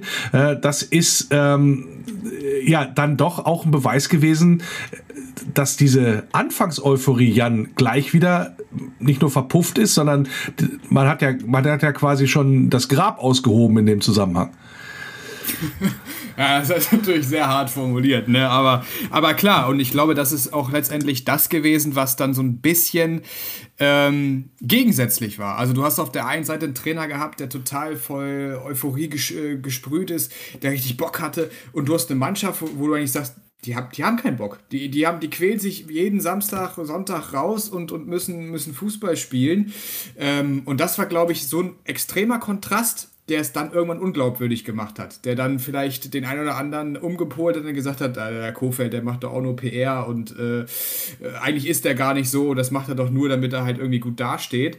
Weil diese, dieser Kontrast, dieses Gegensätzliche, das hat, das hat so gegeneinander gekämpft, dass das einfach unglaubwürdig war unterm Strich. Ja, Kofeld hat auf jeder Pressekonferenz erzählt, da und daran liegt es, das wollen wir besser machen, wir wollen tollen Offensivfußball spielen und die Mannschaft so, pff, nö. Und das war... Äh, dann der Punkt, wo man sich, wo man sich einfach nur noch retten wollte in die Winterpause. Da hat man sich dann unheimlich viel versprochen von diesen zehn Tagen Wintervorbereitung. Endlich mal mehrere Tage am Stück. Keine englische Woche, wo man nur sich irgendwie auf den, auf den jeweiligen Gegner vorbereitet, sondern tatsächlich mal an den Basics arbeiten. Ja, und dann kam halt Bochum und äh, dann guckst du dich wieder an und irgendwie ist alles gleich gewesen. Also, ähm, das war dann aber, wie gesagt, auch der Punkt, wo, wo, dann, wo dann Schmatke und Schäfer halt auch gesagt haben, okay, das liegt jetzt nicht am Trainer, das liegt tatsächlich an der Mannschaft und an der Art und Weise. Aber ich finde es halt krass, ähm, wie man, und, und das ist ja eigentlich irgendwie die, die, die Wurzel allen Übels, wie man sich in einer Sommervorbereitung so viele Dinge, ein so gut funktionierendes System kaputt machen kann, durch einige wenige Personalentscheidungen, die du getroffen hast. Und das ist eigentlich das Hammertragische an dieser ganzen, ähm, an dieser ganzen Saison und, und macht eigentlich das Bild, das sich der VfL in den letzten drei Jahren erarbeitet hat, insbesondere unter Schäfer und Schmatke, auch wieder total kaputt als seriöser Club, der ähm, auf einem stabilen Fundament steht, der ähm, sich erarbeitet hat, international zu spielen und ähm, der auch wirtschaftlich wieder einen besseren Fokus hat. Und das war, ja, Tim hat es bestens zusammengefasst, Tragik. Ja, und wenn ich da auch noch mal einen anderen Punkt in dem ganzen Zusammenhang äh, ansprechen darf, und zwar das, ich sag mal, das Drumherum um den Verein in dieser Situation, besonders beim letzten Endspiel ähm, in der Champions League, da war es einfach so, dass ähm, ich zusammen äh, mit meinem Vater äh, zum Stadion gefahren bin, mit, mit, dem Fahrrad. So wie immer quasi. Wir kommen immer über die blaue Kanalbrücke und dann hinten am Monkey Man vorbei und dann Richtung Arena. Und normalerweise ist es so, klar, es gab natürlich äh, gewisse Corona-Ausnahmesituationen, aber trotzdem ähm, hätten deutlich mehr Leute kommen können. So, und wir sind mit dem Fahrrad hingefahren zum Stadion und auf dem gesamten Weg von zu Hause bis zum Stadion sind wir keiner einzigen Person begegnet. Und das war anderthalb Stunden vor dem Spiel. So, und da war nix mit Euphorie oder irgendwie geil. Champions League, aktive Fanszene war auch nicht da und wir hatten, wenn ich mich erinnere, waren es irgendwie 5000 oder so bei dem Spiel. Und das, finde ich, ähm, ist einfach sinnbildlich für diese gesamte Stimmung zu dieser Zeit. Es war äh, jetzt im Vergleich zu den 30.000 gegen Bayern eine völlig verkehrte Welt. So, es hat überhaupt nicht mit dem zusammengepasst, was wir davor hatten. Wir hatten Bock, da nochmal richtig Druck zu entfachen. Er muss natürlich auch von den Rängen kommen, so und das ja, das, das, war einfach eine, das war einfach eine Vollkatastrophe. Also diese, dieser gesamte Teil der Saison im Winter, finde ich, äh, kann man damit super gut zusammenfassen. Ja, und äh, da hat man es einfach eben dann auch nicht geschafft, vielleicht die Leute dann, dann nochmal den einen Klick mehr für ihre Karte tätigen zu lassen, weil mehr wäre es ja nicht gewesen. Es wurde ja auch gesagt, ja, wir hatten eigentlich mehr verkauft, aber dann mussten wir nochmal jetzt irgendwie in ein anderes äh, Muster von der Kartenvergabe gehen. Das wurde alles nochmal annulliert. So, ihr müsst euer Ticket nochmal kaufen. Ist ja erstmal jetzt nicht schwierig. Wenn ich Bock habe auf das Spiel, kaufe ich mal das Ticket nochmal. So, aber selbst das wurde ja dann auch nicht gemacht. Und das, ähm, ja, da, da ging es dann richtig böse bergab. Also das, das äh, habe ich noch so in Erinnerung als extrem negativ. Ja, ihr seid ja schon sehr bilanzierend unterwegs. Das spielt natürlich alles mit rein, muss man auch ganz ehrlich sagen, gehört auch zur Wahrheit dieser Saison. Und ich habe es auch gesagt, ich werde sehr lange dran zu knabbern haben, insbesondere wie die Mannschaft oder der Verein insgesamt diese ja, historische Möglichkeit Champions League abgeschenkt hat. Also das ähm, ist nicht würdig gewesen, sagen wir es mal so, auf allen Ebenen. Und da muss ich dringend was verbessern auf allen Ebenen. Äh, aber natürlich ist da die Mannschaft äh, zunächst gefordert, da entsprechende Sachen mit auf den Weg zu bringen. Aber wie gesagt, machen wir mal unter die Hinrunde mal einen Strich. Nach 17 Spieltagen der VfL Wolfsburg auf Platz 13 mit sechs Siegen zwei Unentschieden und neun Niederlagen. Das heißt unterm Strich 20 Punkte. Und äh, ja, was ein bisschen auffällig ist, 29 Tore kassiert. Das waren sieben mehr als Arminia Bielefeld zu dem Zeitpunkt. Und äh, mit äh, 17 Toren hat man äh, fünf Tore weniger kassiert, äh, weniger erzielt als der VfB Stuttgart zum gleichen Zeitpunkt. Also das sind auch nochmal so die nackten Zahlen, wo man auch schon ein bisschen was erkennen kann. Also ähm, äh, um es mal so zu sagen, ähm, wir haben eine Menge Menge Glück gehabt, dass es da nicht weiter unten reinging oder dass wir diese Saison relativ glimpflich noch äh, zu Ende gebracht haben vom Tabellenplatz her. Und da haben wir, glaube ich, eine Menge, eine Menge Glück gehabt insgesamt. Also das, glaube ich, kann man so konstatieren. Und dann ging es weiter, ähm, schon mehrfach jetzt angesprochen worden, deswegen Jan, erteile ich dir gleich wieder das Wort. Ähm, Stichwort Aufbruchstimmung ist ja verbreitet worden. Jetzt und jetzt drehen wir das und jetzt ne, 20 Punkte, das ist noch gar nichts, da können wir noch mal angreifen und so weiter und so fort. Nur sieben Punkte Rückstand oder äh, so auf Platz sechs, ja, wo man dann an die internationalen Plätze noch rankommen könnte. Das waren ja alles so die Vorgaben. Jetzt nutzen wir das für den Winter und äh, jetzt äh, hauen wir dann noch mal richtig einen raus. Ja, und dann war alles, ja, ist alles schuldig geblieben, ne? Und, und, und dann kam Bochum. Und, und das war, glaube ich, ja, vor allem mit den ganzen Vorzeichen, mit das schlechteste Spiel in dieser Saison. Weiß ich nicht, ob man da sagen kann, da war der Kopf, äh, der da eine Rolle gespielt hat, weil du hast so viel Druck aufgebaut, da, da hat sich der einfach ausgeklingt. Aber äh, Schmatke hat das ja in dem Interview jetzt in der, in der Watz auch nochmal gesagt. Äh, wir waren ganz ehrlich, wir wollten eigentlich nochmal oben ranstuppern. Ähm, deswegen haben wir auch dann in der Mannschaft so viel verändert. Das war eigentlich das Ziel des Ganzen. Es ging gar nicht darum, jetzt irgendwie den Klassenerhalt einzutüten oder nicht unten reinzurutschen, sondern wir wollten oben ranschnuppern. Und das war, glaube ich, in der, in der, zumindest bei uns jetzt im Team und auch in der Fanszene jetzt, würde ich sagen, nicht repräsentativ. Da ging eigentlich der Arsch auf Grundeis und wir wären froh gewesen, wenn wir uns stabilisiert hätten auf einem gewissen Niveau. Und dann ist es eigentlich unerklärlich, wirklich unerklärlich, dass wir so einen Auftritt abliefern wie in Bochum. Ich glaube, wir haben nicht einmal aufs Tor geschossen. Wir haben nicht einmal aufs Tor geschossen. Und Bochum war ja jetzt auch keine Mannschaft, die ein wahnsinniges Feuerwerk abgebrannt hat. Das ist ein ähnliches Spiel wie gegen Bielefeld eigentlich. Das war auch so ein komisches Kullertor, so eine komische Flanke. Ich glaube, Pantovic hat da getroffen. Der trifft sonst normalerweise nur aus 40 Metern und damit im Kopf nach einer Flanke. Also so das sind und dann auch wie du die Flanke wieder verteidigst, wie die, wie das, wie die Zusammenstellung, die, die Mannverteidigung im Zentrum nicht funktioniert. Also so richtig einfache Sachen, wo wir auch gesagt haben, wir brauchen zwingend defensive Stabilität. Darum geht's. Wenn du hinten keine oder wenig Tore kassierst oder mal zumindest weniger als, als jetzt in der Hinrunde, dann hast du die Chance eben auch mehr Spiele zu gewinnen, mehr Punkte zu holen. Und genau daran haperte es, an dieser letzten Einstellung, dem letzten Willen, ähm, das Tor da zu verteidigen. Also da war ich auch wirklich konsterniert, da war ich wirklich mit dem Arsch rum.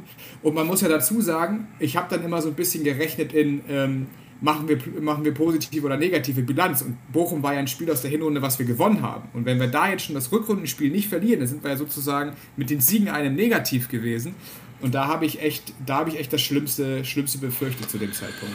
Ja, weil nicht nur das, äh, wie gesagt, das war ähm, wie so ein aufgepumpter Luftballon, den du dem, dem mitten im Spiel, so, also, wie, also es war eine Menge heiße Luft, hatte man so den Eindruck. Jedenfalls ging es mir so. Also ja, und jetzt wird alles besser und jetzt wissen wir, worum es geht. Und die äh, wurde ja vor Weihnachten auch gesagt, wird erwartet, dass die Mannschaft ein anderes Gesicht zeigt und so weiter. Dann verlierst du gegen Bochum, spielst gegen Taifun Skorkut, Hertha, Relegationsteilnehmer zu Hause 0-0.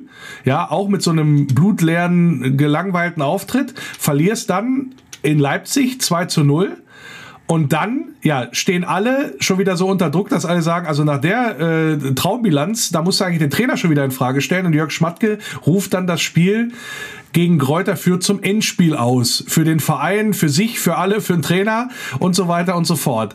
Ist das, Tim, jetzt auch in der Rückschau dann die notwendige Entscheidung auch gewesen, das so hoch zu jatzen in dem Sinne, also um nochmal ein letztes Zeichen zu setzen, vorher nochmal die Mannschaft umzukrempeln. Ja, man hat ja dann verdiente Spieler rausgetan, wie Wechos oder wie, wie Gilavogi, denn Leipzig war ja am 23.01., danach war ja quasi eine Woche Pause und dann hast du zum 31.01. das Wechos äh, unter anderem gewechselt und dann hast du ja nochmal auf dem Transfermarkt zugeschlagen mit Wind und mit Kruse vor allen Dingen. Also dieses, äh, wir, wir, wir jatzen das hoch zu dem Endspiel, äh, rund, äh, erneuern uns rund, war das im Grunde der Moment, wo du gesagt hast, okay, das ist jetzt nochmal das Signal, was du setzen musst, um überhaupt da nicht ganz unten reinzurutschen?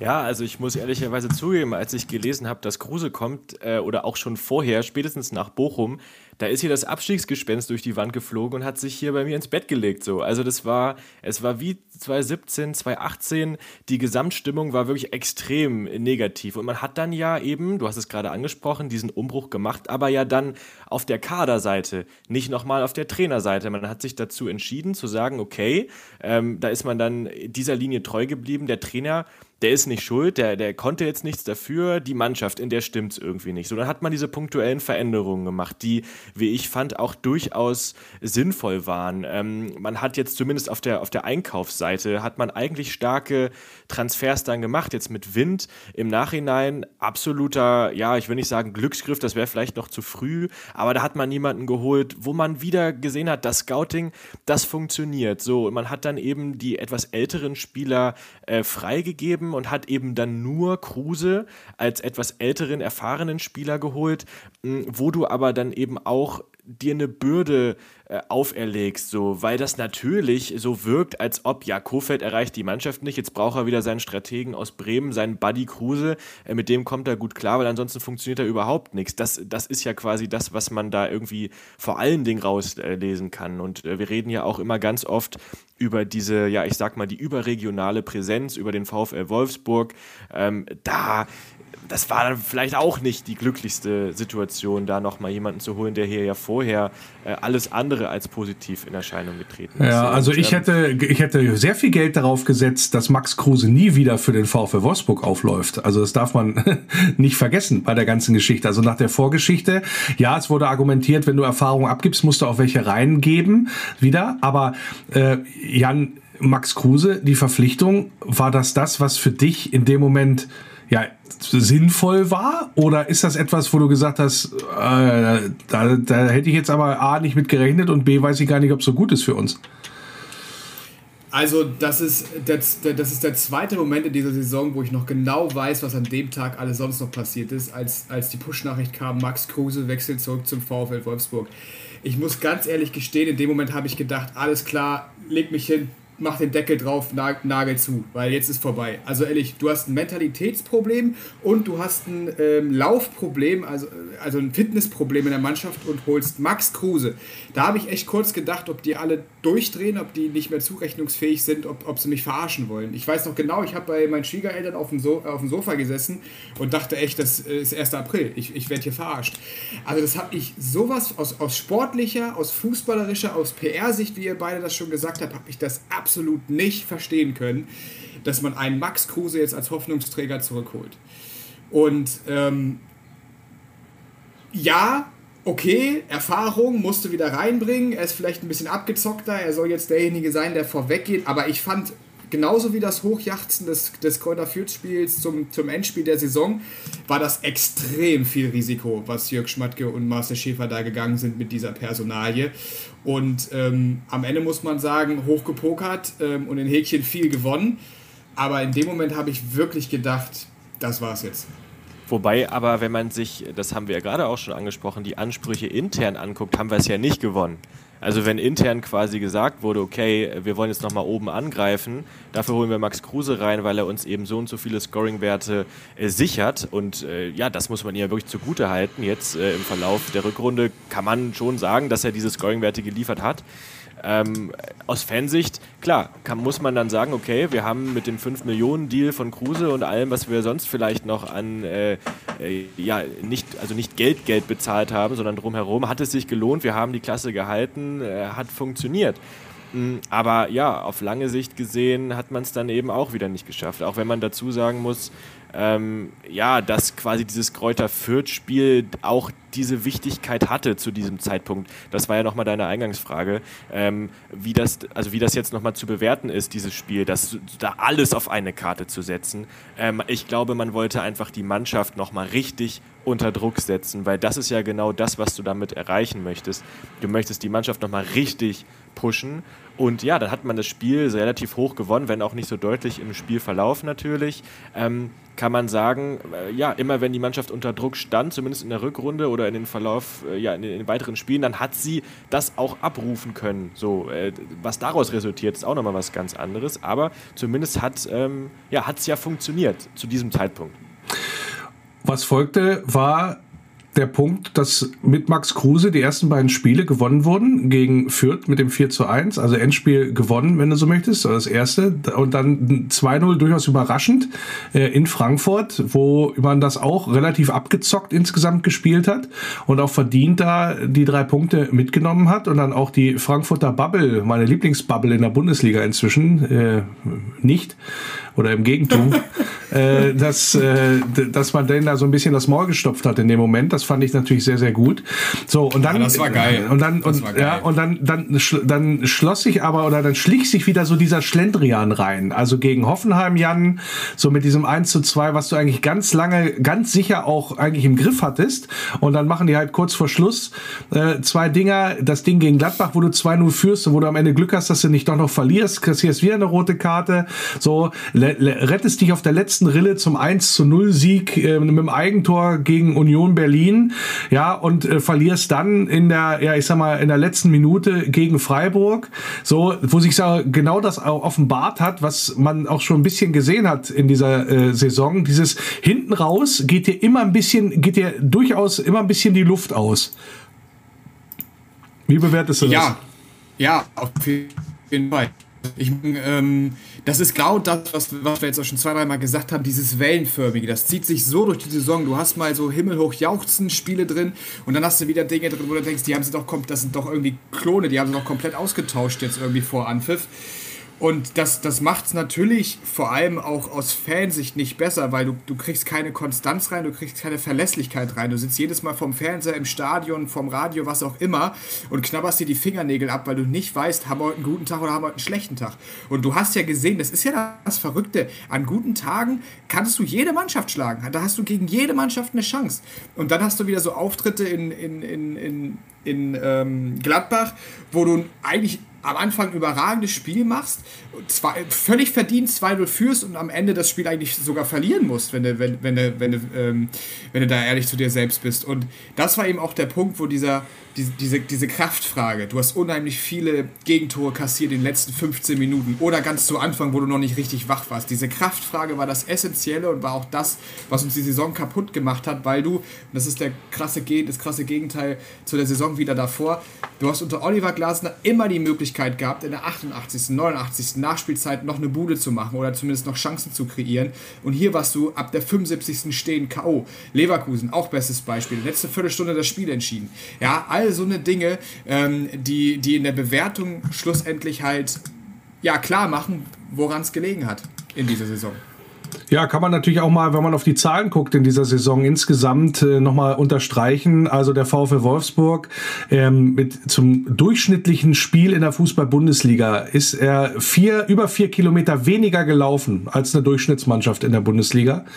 Ähm, 50 Prozent Ballbesitz liegt genau auf dem Mittel, aber dann auch wenn man guckt, also 1,26 Tore, der Schnitt ist 1,56, also auch da drunter, auch drunter, was das Thema Torschüsse insgesamt angeht. Zweikampfquote dafür deutlich besser mit 53 Prozent, eine Passquote mit 78 Prozent nicht gut, jedenfalls schon gar nicht für eine Mannschaft, die Ballbesitzfußball spielen möchte, äh, aber da auch leicht über Durchschnitt.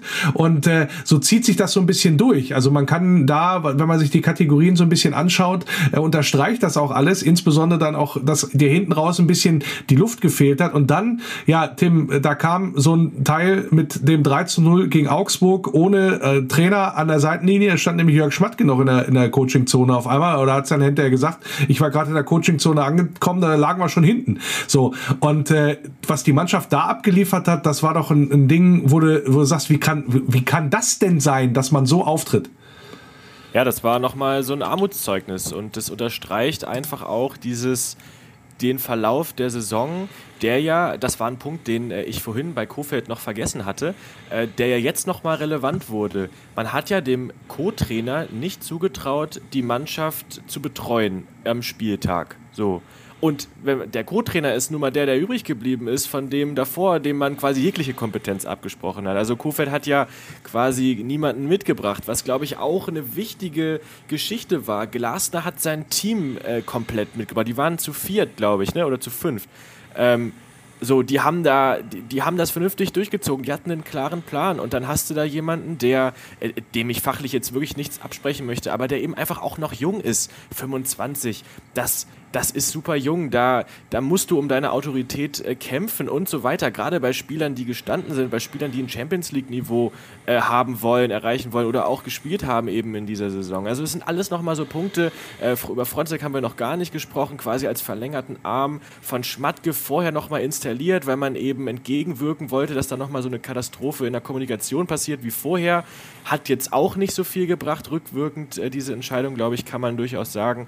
Ähm, also das ist an diesem Spieltag, finde ich, nochmal extrem zutage getreten, dass da auch vorher Entscheidungen getroffen wurden, die vielleicht äh, der Führung, äh, beziehungsweise der, der, der Clubführung quasi, dass man da positiv äh, in diese Richtung gegangen ist und eben nur Kofeld kommt, nee, ich nehme erstmal keinen, ich komme euch hier entgegen. Ähm, ja, aber zu diesem Zeitpunkt hat das dann überhaupt nicht mehr funktioniert und dann hat man es ihm quasi auch überhaupt nicht zugetraut, was ich sehr schade finde und natürlich auch extrem, äh, ja, ich sag mal untypisch, weil normalerweise steht natürlich der Co-Trainer an der Linie, warum auch nicht? Ne?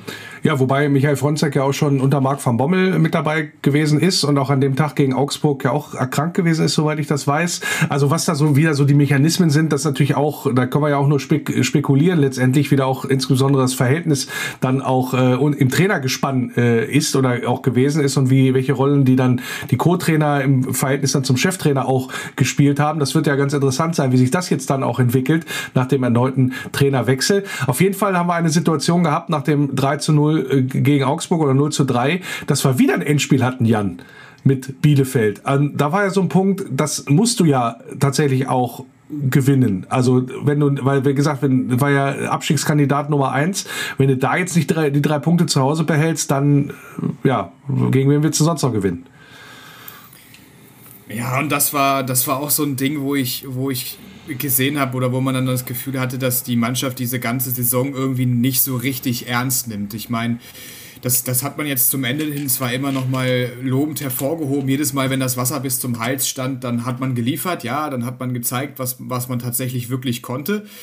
Auf der anderen Seite ist das aber irgendwo ein Armutszeugnis, dass du immer nur dann anfängst zu arbeiten, wenn es unbedingt sein muss. Und nach dem Spiel in Augsburg, ähm, das ich ja auch mit, mit Meile zusammen kommentiert habe, habe ich echt gedacht, also ich hatte wirklich keinerlei ganz ehrlich, keinerlei Hoffnung mehr oder keinerlei Strohhalme mehr, an die man, an die ich mich hätte klammern können, wo ich gedacht hätte, das zieht mich jetzt rauf, das, das macht mir Mut für das Spiel gegen Bielefeld, weil Bielefeld äh, läuferisch stärkste Mannschaft verkörpert all diese Tugenden, die wir nicht gesehen haben in dieser Saison. Die wollen mit aller Macht wollen die drin bleiben, die wollen Bundesliga spielen und das hast du bei uns äh, insbesondere gegen Augsburg nicht gesehen und da, also da hatte ich echt, da hat es echt gepfiffen, da hatte ich echt richtig Schiss vor diesem Spiel. Ja, und dann ähm, rasierst du die mal eben so weg, ne, mit 4-0 und, und denkst dir so, okay, warum? Aber das habe ich mich öfter gefragt in der Saison. Warum nicht immer so? Ja, das ist, glaube ich, das ist, glaube ich, äh, einer der, äh, der Spiegelbildsätze für diese Saison. Warum nicht immer so? Ähm, oder warum auch immer wieder so unerklärliche Geschichten dann passiert sind, wie das, was dann am 16.04. geschah. Äh, Tim, du warst live im Stadion, hast das Spiel kommentiert zusammen mit Malte in Dortmund, wo du ich sag mal, historisch innerhalb von 20 Minuten, glaube ich, fünf Dinger kassierst äh, äh, und dann am Ende 6-1 verlierst. Also äh, ganz ehrlich, ich sag's, sag's nicht, aber man, man, man soll sich ja nicht schämen für seinen Verein, ja, was es angeht. Aber für die Auftrittsweise, formulieren wir es mal so, der Mannschaft, also ich habe mich da echt geschämt. Ja, wir haben versucht dann äh, natürlich dann auch nochmal den Galgenhumor auf der Rückfahrt anzubringen. Mit unserem VfL, da erleben wir alles und natürlich auch nochmal schön historische, historisches Zurückliegen innerhalb einer Halbzeit. Also das Verrückte war auch, dass nach, ich glaube, es waren ungefähr 15 oder 20 Minuten, die es gedauert hat, bis das 1-0 fiel. Vorher sah das überhaupt nicht so aus da fragst du dich auch, ja, warum denn nicht immer so? Vorher haben wir mitgespielt, hatten durchaus Chancen und da war ich noch verhältnismäßig euphorisch auf der Tribüne. Lag natürlich auch daran, dass die Stimmung toll war und, und, und, endlich wieder auswärts. Äh, ja, und dann wirst du da nach allen Regeln der Kunst auseinandergenommen und die Gegenwehr, wie auch schon gegen Augsburg, ist absolut desaströs nicht vorhanden. So, und dann guckst du dich auch um auf der, auf der Tribüne und schaust mal so ein bisschen und äh, gefühlt äh, haben da alle noch nicht mal mehr mitleidig äh, uns da angeguckt, wie wir da in Grün äh, mitten unter den Gelben saßen, sondern da hat einfach niemand mehr Notiz von uns genommen. Und das war, das war auch genau das Gefühl, was man da irgendwie hatte. Da dachte man so, boah, Leute, das kann doch jetzt nicht euer Ernst sein. Hier, ihr schenkt das komplett ab. So, ähm, da kann dann natürlich auch mal eine Dynamik entstehen in so einem Spiel. Das kann ich schon verstehen, wenn der Gegner sich da in den rausspielt. Aber das lasse ich da, lasse ich da eigentlich nicht mehr gelten. Vor allen Dingen vorher nicht, wo man eigentlich auch noch ambitioniert aufgetreten war. Ja, wieder auch sowas, wo man sich dann einfach fragt, wie das passieren kann. Ja, und auch da sind wahrscheinlich die Antworten einmal mehr wieder dieselben wie auch in den anderen Spielen zuvor. Ja, vor allen Dingen, weil du dann ja auch gesehen hast, zu was die Mannschaft imstande ist. Nämlich, äh, man hat ja quasi, oder Florian Kofeld hat ja der Truppe, die da nicht nur versagt hat, sondern historisch äh, Kacke gespielt hat in Dortmund. Ähm, er hat dann tatsächlich äh, die, dieser selben Truppe dann nochmal die Chance gegeben, Jan, gegen Mainz. Und dann fiedelste der die in der Halbzeit mal 5-0 weg. Also das ist ja auch äh, Wahnsinn eigentlich. Also das, sowas haben wir ja in Wolfsburg auch noch nie gehabt. Ja, war, in dem Fall natürlich äh, begünstigt durch die rote Karte, die es dann da gab. Ähm, ich glaube, nach 20 Minuten oder so und den Elfmeter danach war die Geschichte zwar durch. Dann hat man sich so äh, scheinbar so ein bisschen den, den Frust von der Seele geschossen oder so. Aber auch da wieder. Ich meine, du verlierst 3-0 in Augsburg, gewinnst 4-0 gegen Bielefeld, verlierst 6-1 in Dortmund, gewinnst 5-0 gegen Mainz. Alter, was ist denn da los, Leute? Ich kann doch nicht jedes Mal nur, nur geil spielen, wenn ich Bock drauf habe. Ich muss doch irgendwie so eine gewisse Verpflichtung dem Verein, der Mannschaft, äh, dem ganzen VfL, dem, dem Sport an sich gegenüber haben, äh, hier jedes Mal alles reinzuwerfen und nicht, wenn mir da gerade mal nach ist. Also, wie eine, wie eine Thekentruppe da, ne? So ungefähr, ja. Ja, ich will jetzt nicht, ich will jetzt hier nicht den Kreisliga-Vergleich bringen. Ich glaube, das hinkt dann doch an der einen oder anderen Stelle, aber unterm Strich ist das so ein, so, da packst du dir echt, da, da fragst du dich echt, was dann, also du kannst es dir ja nicht anders erklären, als dass die Mannschaft nur dann gut spielt, wenn die auch wirklich Bock haben. Und wenn die morgens halt aufstehen und es zwickt irgendwas und so, das, nee, ist irgendwie, keine Ahnung, Luftdruck gefällt mir nicht, ja, dann eben nicht. Und das, das, das, das hat mit Professionalität, sorry, aber nicht viel zu tun. Ja, in der Tat, äh, weil, fragt man sich dann auch, also man hat ja äh, alle Register gezogen, insbesondere auch von den sportlich Verantwortlichen im Winter. Ist ja die halbe Mannschaft mehr oder weniger ausgetauscht. Das System äh, wurde nochmal umgestellt und angepasst. Wir haben ja auch zwischen Dreier- und Viererkette irgendwie munter hin und her gewechselt dann auch, auch aufgrund von Ausfällen und so. Ähm, aber das ähm, ist in der Tat diese massiven Schwankungen, vor allen Dingen dann auch in der letzten, im letzten Saisondrittel, möchte ich mal sagen, zwischen ja himmelhoch jauchzend und wirklich ja, katastrophal. Da, da, das war, da ist einfach viel zu viel äh, Varianz drin gewesen, möchte ich mal sagen. Und dann, ja, hast dann schon mit dem Guck auf die letzten Ergebnisse, hast du dann gesagt, okay, jetzt äh, wahrscheinlich rutscht du nicht mehr unten rein, dafür brauchst du irgendwie noch, noch, noch ein Pünktchen, zumindest gegen Stuttgart oder gegen Köln und so. Und äh, das hat die Mannschaft dann ja auch geliefert, eins zu eins gegen Stuttgart. Da war, war der, der Drops sozusagen gelutscht und man hatte die Klasse gehalten und äh, dann ging es dann nur noch darum, das Ding ordentlich über die Bühne und zu Ende zu bringen. Ähm, Florian Kofeld hat es gesagt, ja, es geht jetzt hier auch darum, nach dem Motto, die Saisonvorbereitung geht jetzt schon los oder das ist jetzt schon der Ausblick auf die kommende Saison. Wir wollen uns da vernünftig verabschieden. Und das hat man in der Tat auch getan. Also das 1 zu 0 in Köln, da hat eine Mannschaft auf dem Platz gestanden, die füreinander gefeitet hat, die wirklich Bock hatte, dieses Spiel zu gewinnen. Man hat sich da reingeworfen und so weiter. Also all diese Tugenden, die du auch ja in der Vergangenheit beim VfL durchaus gesehen hast oder wo man, wenn man das dann mit Arbeit, Fußball, Leidenschaft über, überschreiben möchte, dann ist das passiert in diesem Spiel gegen die Kölner. Und äh, ja, das, äh, wie das geklungen hat, dieses letzte Auswärtstor der Saison bei Wölfer Radio Arena Live, äh, Tim und Malte in Köln, Müngersdorf, ja, das hören wir uns jetzt auch eben noch mal kurz an hier beim Wölfer Radio. Wir sind schon relativ lange im Ballbesitz, wir gewinnen auch die zweiten Bälle, es sieht alles deutlich strukturierter aus, wenn wir nach vorne spielen, verlieren wir den Ball nicht sofort, sondern jetzt wieder zweimal stark freigespielter Matcher. Kann jetzt mal Jonas Wind einsetzen, der ist schon vor dem Tor! Das Da ist er drin! Janik Gerhardt kann das Ding hier einfach locker reinhauen. Mit dem linken Fuß ist er am Ende der So Kette. hebelt man und dann ist das Stadion hier still. Geil, Malte. Ja, so, und jetzt ist hier mal Ruhe. Die einzigen laut sind, sind offensichtlich wir. Das war ja wirklich äh, Zucker durchkombiniert. Erst der Stechpass auf Lukas Metscher, der dann weiter auf Jonas Wind und der sieht links Yannick Gerhardt stehen, um den sich keiner gekümmert hat. Da die rechte Abwehrseite der Kölner wirklich, hat wirklich sehr alt ausgesehen. Ein Tor aus dem Nichts, das war doch mal das, das wünschen wir uns doch. Ja, schönes Erlebnis nochmal, Tim. Gehe ich mal von aus. Ja, da ist die Stimme nochmal leicht gebrochen, ne? An der einen oder anderen Stelle. Das war, ja, das war, das war richtig nett, ja.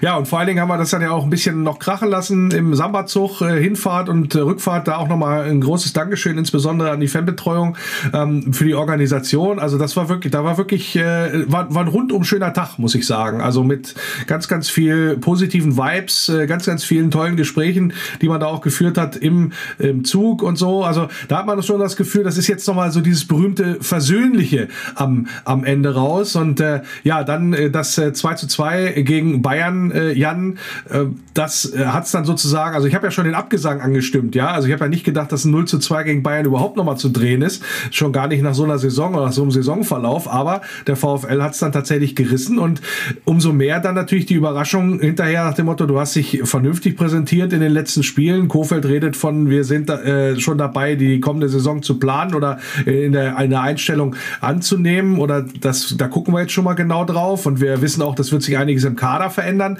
Ja, und dann nach dem 2-2 ist er nicht mehr da. Also insgesamt ge- gehst du ja, um nochmal ganz kurz aufs Bayern-Spiel zu kommen, du gehst ja ganz grundsätzlich schon mit, mit so einer gewissen Grundskepsis in, in Spiele gegen Bayern. Das ist historisch gewachsen und von daher, da machst du dir ja nicht allzu viel Hoffnung. Umso bizarrer und verrückter ist es eigentlich, dass wir ausgerechnet in dieser Saison, die so verkorkst war, dann tatsächlich mal einen Punkt holen gegen die Bayern. Das, das kommt ja jetzt nicht alle Tage mal vor oder alle Spieltage mal vor. Und deswegen umso schöner, dass man da eben auch vor vollem Haus und ähm, die Fans sind ja auch wirklich lange noch in der Volkswagen Arena geblieben, dann nochmal so einen schönen Abschluss gemacht hat ähm, mit dem Punkt gegen Bayern und dann auch wirklich aus einer Situation, du hast es angesprochen, 0-2 zurückgelegen, wo man sich nochmal rausgekämpft hat und wo man dann eben auch nochmal zurückkam und auch durchaus ähm, ja, eine sehr, sehr passable zweite Halbzeit gespielt hat und auch die Möglichkeit hatte, das Spiel zu entscheiden. Und dann waren alle so ein bisschen noch im Freudentraumel oder was heißt Freudentraumel, aber zumindest ähm, ganz positiv gestimmt, dass man die Saison noch einigermaßen persönlich zu Ende bekommen hat.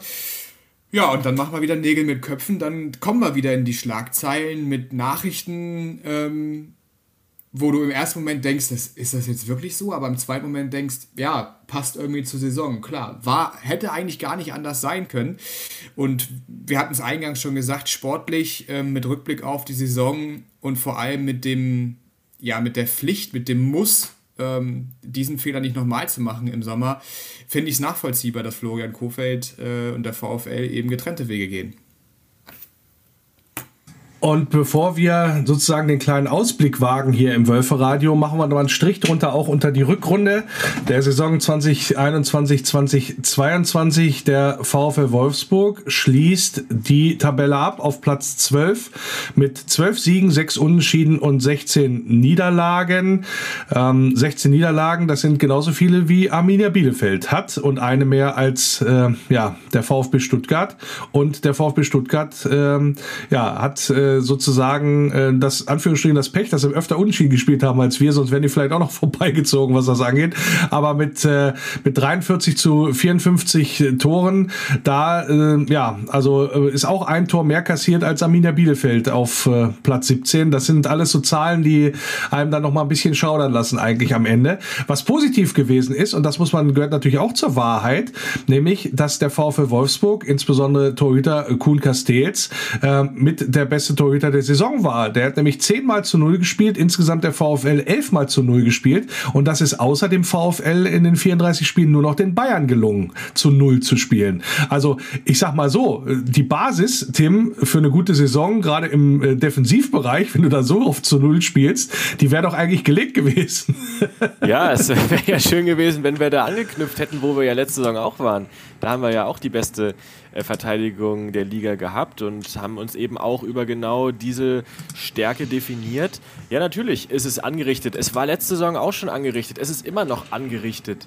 So, und es wird wahrscheinlich auch noch länger angerichtet bleiben. Die Frage ist, glaube ich, eher, oder das ist zumindest das, was, was wir vermeiden wollen, ist, dass nach einer wunderbaren Saison und dem ersten Absturz der zweite, noch tiefere Fall folgt. So, und da müssen wir echt alles daran setzen, dass sich das nicht nochmal wiederholt, dann jetzt schon zum dritten Mal, wenn man, äh, wenn ich richtig gezählt habe. Ja, und für mich die kurioseste Statistik, der VfL Wolfsburg in der Laufdistanz mit insgesamt 3779 absolvierten Kilometern als äh, Team, ja, letzter in der Bundesliga-Tabelle. Am meisten ist gelaufen Arminia Bielefeld. Gut, hat denen jetzt auch nichts gebracht, aber wenn sie noch weniger gelaufen wären, wäre es wahrscheinlich noch deutlicher gewesen mit über 4000 äh, absolvierten Kilometern.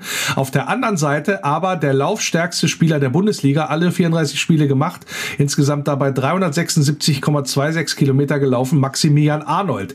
Jan, wie ist denn dieses Missverhältnis zu erklären? Du hast den laufstärksten Spieler in der Mannschaft, aber bist die laufschwächste Mannschaft insgesamt. Ja, wie so vieles in dieser Saison ähm, nicht wirklich zu erklären. Also ich, ich, ich mache jetzt nochmal, ich schließe jetzt nochmal den Bogen hier zum, zum Kreisliga-Fußball. Also da denken wir uns immer, ja, wenn du die zwei, drei dabei hast, die laufen viel, brauchst, musst du weniger machen. Ja, äh, nur, ja, plakativ nur, nur, spielen wir, nur spielen wir jetzt Bundesliga. Hä? Ja, ja natürlich. aber ne, es ist ja, wie ich gesagt habe, also es ist nicht zu erklären. Ganz also, also wir wissen ja, dass Maximilian Arnold jemand ist, der über Mentalität, Körperlichkeit kommt. Deswegen sind das Zahlen, die mich bei ihm nicht überraschen. Ja, ähm, und der natürlich dann auch nochmal versucht voranzugehen, alle irgendwie mitzuziehen. Aber ich glaube, der Junge kann halt auch nicht alles machen. Der kann halt nicht das Spiel organisieren, das Laufspiel machen, alle Leute mitziehen, das Gesicht des Vereinsseins, ähm, alle Statements geben. Geht halt nicht als eine Person. Ja, äh, aber Tim hat doch eine Erklärung, wie diese ja, beiden Statistiken zusammengehen. Es ist doch durchaus interessant, nochmal diese Parallele zu ziehen von vorhin. Wer hat sich denn, gut, mein können natürlich sagen, das sind die Führungsspieler, die in der Öffentlichkeit sind. Aber wer hat sich denn damals äh, negativ über die Trainingsmethoden von Van Bommel geäußert? Das waren genau Arnold und Castells, die sportlich gesehen nicht viel haben sich zu Schulden kommen lassen. Ja, da hast du recht. Also gehörten ja. zumindest zu denjenigen, die durchaus äh, vorzeigbar waren noch in dieser Saison. Ja. Genau. Und das ist ja, wo du gerade meintest, mit da ist ja die Basis eigentlich gelegt. Ja, ich glaube, das sollte auch weiterhin äh, diese Basis bleiben und ähm, ja, müssen wir einfach schauen. Jetzt wird's, es wird super spannend. Ne? Also eigentlich dachten wir, jetzt kehrt vielleicht mal ein bisschen Ruhe ein, aber mhm. sei es drum. Naja, und äh, das, um die äh, Statistik noch rund zu machen, da wissen wir, woran es dann auch gelegen hat. Top-Scorer äh, des VfL Wolfsburg und Top-Torjäger in dieser Saison, Lukas Metscher mit acht erzielten Treffern und zehn Scorerpunkten. So, da weißt du dann ungefähr, äh, wo der Hase langläuft und wenn du da nach oben ranreichen, äh, ranriechen willst, dann brauchst du halt auch mal jemanden, der dir irgendwie 15 Tore irgendwie macht in der Saison. Sonst hast du da fast keine Möglichkeit, oben reinzukommen. Ja, das wäre es erstmal soweit gewesen mit dem Rückblick auf die komplette Saison. Wir werden jetzt aber jetzt im Wölferadio natürlich nochmal den Blick vorauswerfen auf das, was jetzt beim VfL Wolfsburg gerade passiert, passieren sollte und wahrscheinlich uns auch noch erwartet in den kommenden Wochen. Jetzt dann auch nochmal hier zum Abschluss im Wölferadio. Kurze Arme, keine Kekse. Ja, Jan, müssen wir einmal drauf gucken jetzt. Jetzt haben wir eine Situation, brauchen schon wieder einen neuen Trainer sind ganz, ganz viele Namen, die gehandelt werden. Jeißle, sogar Labadia, Farke. Was, äh, ja, was für ein Trainer passt denn eigentlich zum VfL? Also wenn ich es provokant formulieren soll, dann würde ich sagen, jemand, der Viererkette spielt, also nicht Adi Hütter. Ähm, Richtig, der war ja auch noch auf der Liste. ich finde es ich find's extrem schwierig. Ich finde es... Ähm, also, ich möchte jetzt tatsächlich nicht in der Haut von, von Jörg Schmatke und Marcel Schäfer stecken, die jetzt ähm, nach dem Fauxpas im Sommer mit Marc van Bommel alles wieder gerade biegen müssen und um Gottes Willen nicht den gleichen Fehler nochmal machen müssen. Ich glaube, du brauchst einen, wie Maximilian Arnold gesagt hat, jemand, der dich permanent nervt, der einfachste Übung so lange wiederholen lässt, bis die sauber ausgeführt werden und nicht so sagt, ja, komm, passt schon. Wir brauchen jemanden, der einen Fokus aufs Laufspiel legt, der die Jungs fit macht, damit wir wenn alle Stricke reißen und wir spielerisch komplette Katastrophe sind, zumindest noch übers Kämpferische kommen. Felix Magath ist, glaube ich, wieder frei ab Sommer. Ja, der Felix Magath vielleicht nicht. Also das hat ja auch in Berlin nicht so wunderbar funktioniert. Äh, aber Witz jetzt schon. mal. Ja, super, super. Ähm, aber unterm Strich jetzt ähm, und ohne Flachs mal, ich finde es wahnsinnig schwierig. Ich glaube beispielsweise Geistle ist ein sehr guter Trainer, der aus ähm, RB Salzburg auch eine sehr gute Mannschaft gemacht hat. Der ist da aber erst ein Jahr, der ist 34. ist vielleicht in der aktuellen Situation, um den VfL zu stabilisieren, nicht zwingend die richtige Personalie. Bruno Labbadia, ja, okay, kann man machen, ist natürlich wäre sozusagen ein Rückschritt. Ist die Frage, ob sich das mit Jörg Schmatke verhält. Ja, aber nach, nach, dem Kruse, nach, dem Kruse-Wechsel, einem Kruse-Transfer schließe ich da auch das nicht mehr aus, ehrlich gesagt. Ja, ja aber, aber dann hast das, das sind ja alles, also das sind ja immer Ursache-Wirkung. Ne? Also so Entscheidungen, die haben ja dann immer weitere Entscheidungen, die sie, die sie dann nach sich ziehen. Also wenn du jetzt einen Labadier zurückholst, bin ich mir sicher, äh, Max Kruse wird, wird nicht mehr beim VfL spielen nach dem Sommer. Und dann bin ich mir auch nicht sicher, ob Jörg Schmatke das halbe Jahr noch macht. Und ich weiß nicht, wie viele Baustellen wir uns tatsächlich ähm, noch, noch selber aufmachen im Sommer. Da bin ich echt ein bisschen verunsichert. Wie viele Baustellen machen wir uns denn auf, Tim? Ja, das liegt, glaube ich, wirklich jetzt an Schmatke selbst. Also es wird ja auch kolportiert jetzt in den ein oder anderen Medien, dass vielleicht schon früher Schluss sein soll. Alles natürlich erstmal nur Spekulation. Ähm, diejenigen Personen oder die Personen, die dann noch übrig bleiben und die eben diese ja, sportliche Führung zu tragen haben, die werden, also je weniger Leute es werden, desto schwieriger wird es natürlich. Man hat jetzt auch gesagt, okay, wir lassen uns ein bisschen Zeit mit der Trainerentscheidung, durchaus nachvollziehbar. Gerade, ich meine, die Saison ist ja jetzt quasi am Wochenende erst zu Ende gegangen. Äh, das ist schon in Ordnung und weil das muss man sich jetzt auch verdammt gut überlegen und ähm, hat sich jetzt eben mehr Zeit äh, erkauft quasi, indem man eine frühe Trennung bekannt gegeben hat, dass man länger Zeit hat, den Markt vernünftig zu sondieren. Es muss, da schließe ich mich äh, bei Jan zu 100 Prozent an, ein Trainer sein, der die Tugenden äh, wie dieser Kader ja auch eingekauft wurde und entwickelt wurde im Laufe der Jahre, der genau damit weiß, umgehen zu können. So und der eben nicht äh, die, ich nenne es mal ganz platt, die Verantwortung äh, bei den Spielern ablehnt, die werden es schon richten und da eben irgendwie ein paar Stars zu moderieren. Nein, nein, nein, ich glaube, das völlige Gegenteil scheint sich in Wolfsburg durchgesetzt zu haben. Und da, glaube ich, äh, sollten wir jemanden finden, der, der daran anknüpfen kann und der vielleicht auch deutlich mehr äh, Erfahrung noch mitbringt. Äh, es gibt in der Bundesliga generell diesen Trend, dass man sehr viele junge Trainer äh, auch anstellt. Natürlich ist es sicherlich auch äh, manchmal mag das sinnvoll sein, ja, aber ähm, wenn man sich in den anderen Ligen anschaut, dann sind da ganz oft Trainer dabei, die deutlich mehr Erfahrung haben. Und ähm, vielleicht sollte man jetzt nach diesen beiden, ich nenne es mal, ja, Experimenten vielleicht auch mit zwei durchaus jüngeren Trainern oder fast ja schon drei, äh, Glasner war ja auch noch verhältnismäßig unbeschriebenes Blatt, zumindest in der Bundesliga, ähm, ja, dass man da jetzt auf jemanden setzt, wo man auch davon ausgehen kann, dass die Mannschaft dem auch folgen kann, weil die Person, welche auch immer dann da kommt, weiß, wovon sie spricht. So, das ist, glaube ich, noch ein Punkt, der auch wichtig sein wird. Was auch interessant sein wird, das hat, es klang ja eben auch schon so ein bisschen bei euch an ähm, und weil es ja auch in den Medien diskutiert wird. Ich halte eigentlich immer nicht so viel von, äh, weil auch ganz viel ja auch dann schon uns Lügen gestraft hat, was so die Spekulationen angeht. Und ähm, beste Beispiel war ja die Geschichte mit Glasner, der ja im November quasi schon entlassen war und alle haben das, berichtet und dann hat äh, Schmatke da ganz ganz kühl reagiert und hat ihn da einfach zu Ende arbeiten lassen und dann ist man getrennte Wege, Wege gegangen und am Ende stand da die Champions League als Erfolg für den Verein. Insofern äh, weiß ich das jetzt nicht, was das jetzt heißt. Ähm, ich schätze ihn jetzt nicht so ein, dass was da geredet worden ist im Sinne von, äh, da kommt dann jemand von außen, ein Einflussfaktor, der äh, sagt, äh, du hast jetzt so und so zu entscheiden und den Trainer doch zu entlassen. Ähm, das passt eigentlich nicht so ganz äh, zu Jörg Schmatt, jedenfalls nicht, wie er sonst so agiert hat im, ja, im, in seiner äh, Managerlaufbahn. Und äh, deswegen kann ich das auch 0,0 einschätzen. Aber von eurer Seite, von, von jetzt auch von, von außen betrachtet, Jan, ähm, wie siehst du die Rolle von Jörg Schmatke jetzt dann vor allen Dingen auch in seinem ja, Abschiedshalbjahr, wenn man so möchte? Ganz schwierige Geschichte, ganz schwierig einzuschätzen. Ich glaube tatsächlich, dass seine, sein Einfluss und seine Macht, sage ich mal, innerhalb ähm, des VfLs schwindet mit schwindender Vertragslaufzeit. Und ich glaube, dass auch andere Kräfte, andere Institutionen beim VfL, ähm, dieses, ich will nicht sagen Machtvakuum wäre vielleicht ein bisschen viel, aber natürlich dieses sich eher schon ein Stück zurückziehen aus der Position auch füllen wollen. Und das ist eine ganz heikle Geschichte. Das ist eine ganz, ganz gefährliche Situation, glaube ich, für diesen Sommer. Wenn Jörg Schmatke jetzt, spekulieren wir mal, nichtsdestotrotz auch, äh, wenn du das nicht so gerne machst oder schon Lügen gestraft wurdest, spekulieren wir mal, Jörg Schmatke sagt im Sommer, so reicht mir. Ähm, wir entwickeln uns hier, was die Trainerdiskussion angeht oder von mir aus auch was die Transfers angeht, in eine Richtung, ähm, die funkt mir zu sehr in mein eigentliches hoheitliches Aufgabengebiet rein und deswegen sage ich jetzt, und hier will ich nicht mehr. Dann haben wir nämlich, glaube ich, ein Machtvakuum und dann muss es Leute geben, die Entscheidungen treffen. Und ob die das dann, ähm, ich, will nicht, ich will nicht Schäfer in diese Rolle drängen müssen jetzt zu diesem Zeitpunkt seiner, ähm, seiner Karriere abseits des Fußballfeldes. Aber es gibt dann, und es muss Leute geben, die die Entscheidung treffen und die die dann sportlich, fachlich treffen müssen. Und ob wir dann ohne Jörg Schmatke, sage ich mal, ähm, noch ein Grundgerüst haben, wo man sagt, das, das, das ist jetzt eine verlässliche Entscheidung oder man geht da nicht zu naiv vor oder man macht nur irgendwas.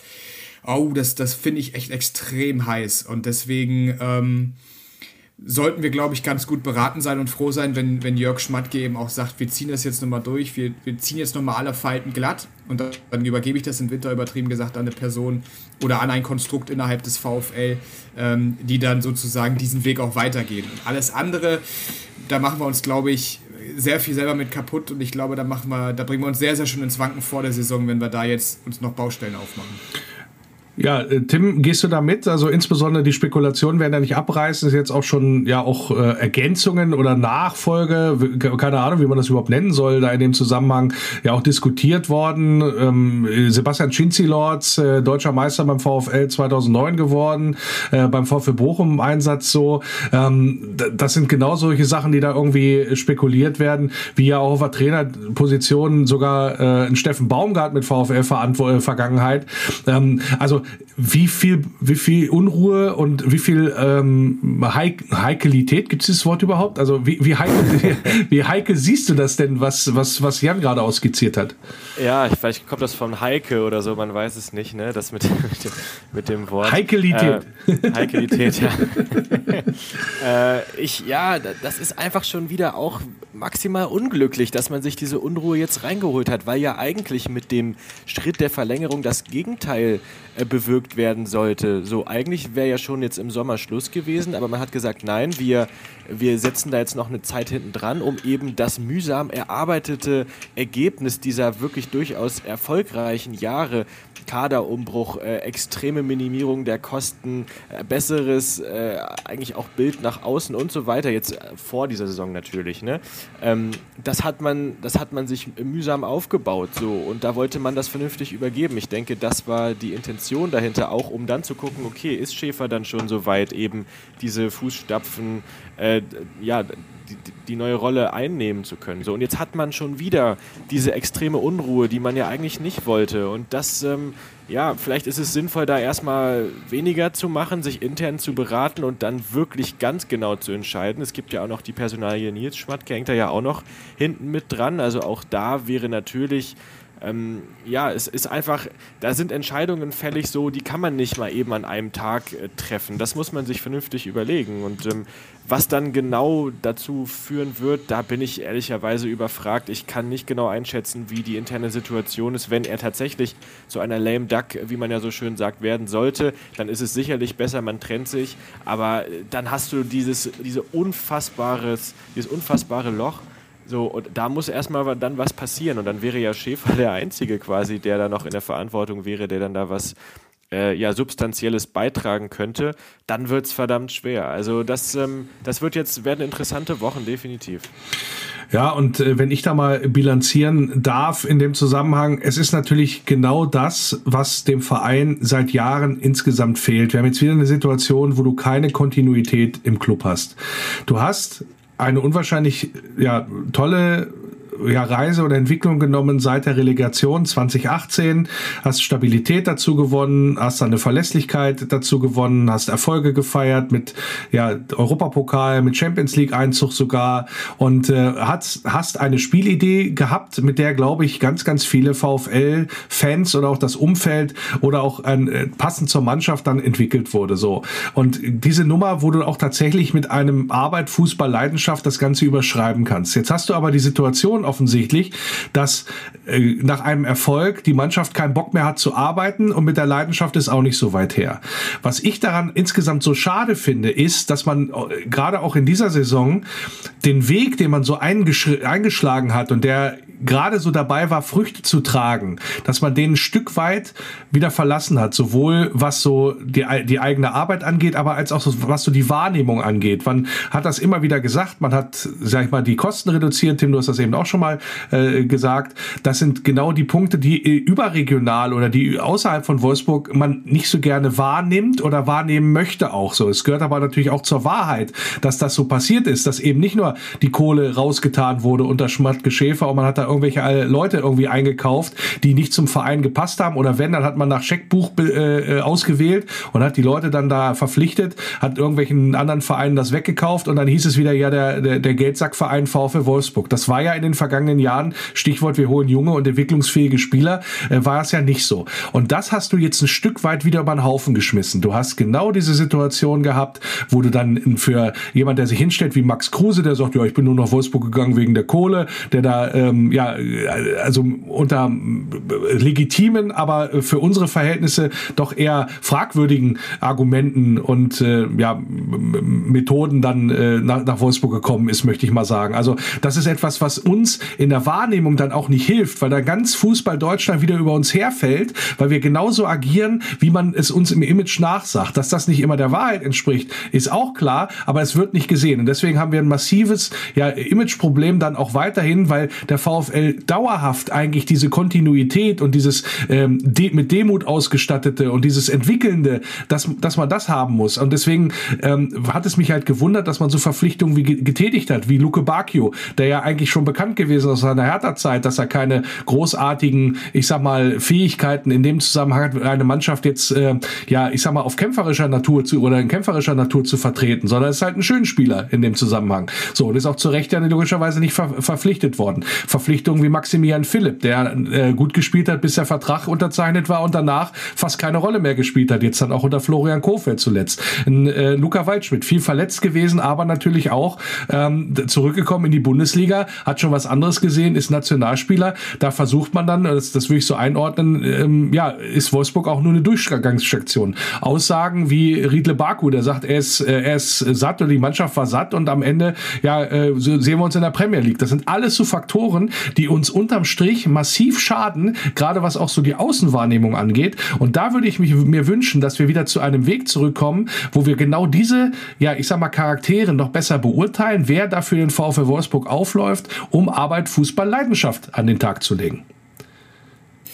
Also wenn ich da einwerfen darf, ähm, es ist ja sicherlich so, dass, dass ähm, Schäfer-Schmatke genau das vorhatten. Also genauso so verfahren wollten, wie du es gerade skizziert hast. Und klar ist das ein Lernprozess auch für die beiden. Auch die äh, machen das nicht schon 150 Jahre und haben alles gesehen. Sicherlich hat Schmatke viel gesehen, aber auch da muss man natürlich im Konstrukt mit dem jeweiligen Verein dann lernen und ähm, sich auch Fehler eingestehen oder mal einen Schritt zurück machen, um zwei voranzukommen. Aber diese zwei Schritte muss man dann halt auch irgendwann vorankommen. Und Wichtig ist jetzt natürlich, ähm, ich habe das mit dem Machtvakuum schon, schon einmal angesprochen, ähm, zu gucken, dass man eben diese Baustelle, die man jetzt im Winter eben oder beziehungsweise über die Saison hinaus eben auch skizziert hat, dass man die jetzt eben angeht und sich nicht noch zusätzliche Baustellen halt aufmacht. Es gibt Vereine in der Liga wie beispielsweise Freiburg oder wie auch Mainz, die sind darauf angewiesen, Spieler zu entwickeln diese dann äh, mit Gewinn zu verkaufen, um das Geld dann eben wieder zu reinvestieren, um wieder selber zum Beispiel in den eigenen Nachwuchs zu investieren oder dann halt wieder ähm, Spieler unter dem Radar hervorzuholen, die sie dann wieder groß machen. Das ist ja auch der Weg, den sich der VfL auf die Fahne geschrieben hat. Und die allerschwerste Entscheidung, die man jetzt hatte im Winter, war die, diesen Weg zu verlassen weil man wirklich Angst hatte, dass das ganze Ding krachend gegen die Wand fährt. Aber der wesentliche Unterschied ist halt auch, der VfL hat finanziell eben die Möglichkeit, da auszuscheren und zu sagen, okay, das wird mir jetzt echt zu viel Risiko, ich muss da vorbeigehen oder ich muss einen anderen Weg gehen. Andere Vereine können das eben nicht machen. Und deswegen war Ja, und das ist der, der Grund, warum man doch so auf uns guckt. Weil man ja, das, das eben kann. Zum einen, ja, ne? ja, zum, zum einen ist es natürlich der Grund, warum man so auf uns guckt. Zum anderen war das aber der schwerst, die schwerstmögliche Entscheidung im Winter. Wenn, wenn du jetzt da gesagt hättest, okay, ähm, wir, wir denken uns jetzt wirklich in die Situation rein. Wir haben zwar die finanziellen Möglichkeiten, wir könnten das machen, aber wir verlassen unseren Weg, ähm, wenn wir das tun. Das war die schwerstmögliche Entscheidung. Aber wer weiß, wie der Weg gegangen wäre, wenn du gesagt hättest, nein, wir bleiben unserem Weg treu, wir ziehen das jetzt durch. Ähm, und wir, wir, wir entwickeln uns so weiter, gemäß unserer Prinzipien, die wir uns selber gegeben haben. Oder ähm, wir müssen halt äh, wieder äh, äh, eine Regulierung machen. Aber da, auch das ist wieder spekulativ. Aber wie gesagt, das war so eine schwere Entscheidung, die hätte ich auch nicht treffen wollen. Und es ist sehr interessant, ähm, dass wir natürlich jetzt nicht nur auf der Ebene diskutieren, eine Trainerdiskussion, eventuell eine Managerdiskussion haben, sondern natürlich auch, und das dürfen wir bei allem nicht vergessen, eine Spielerdiskussion haben. Ähm, ich wollte das, ähm, ist ja auch sonst nicht meine Art, da äh, Spieler irgendwie rauszupicken, weil die Leistung der gesamten Mannschaft da auch äh, augenfällig schlecht gewesen ist mit ganz, ganz wenigen Ausnahmen, haben wir ja auch schon thematisiert hier, unter anderem mit äh, Castells und mit äh, Arnold. Aber ähm, in dem Fall muss man auch gucken, dass wir ja auch nochmal ich will nicht sagen, eine Runderneuerung brauchen, aber auf ganz, ganz vielen Positionen ähm, offensichtlich äh, Spieler haben, die äh, dem VfL, formulieren wir es mal neutral, nicht unbedingt weiterhelfen, Tim. Ja, es ist unfassbar, wenn man sich das jetzt auch nochmal vor Augen führt, äh, was du gerade gesagt hast äh, in dem Satz davor äh, mit der Außenwahrnehmung und so weiter, jetzt auch auf Spielersicht. Im Endeffekt haben wir hier ja alle Merkmale, die so ein Profiklub umgibt, irgendwie haben wir jetzt aufgemacht.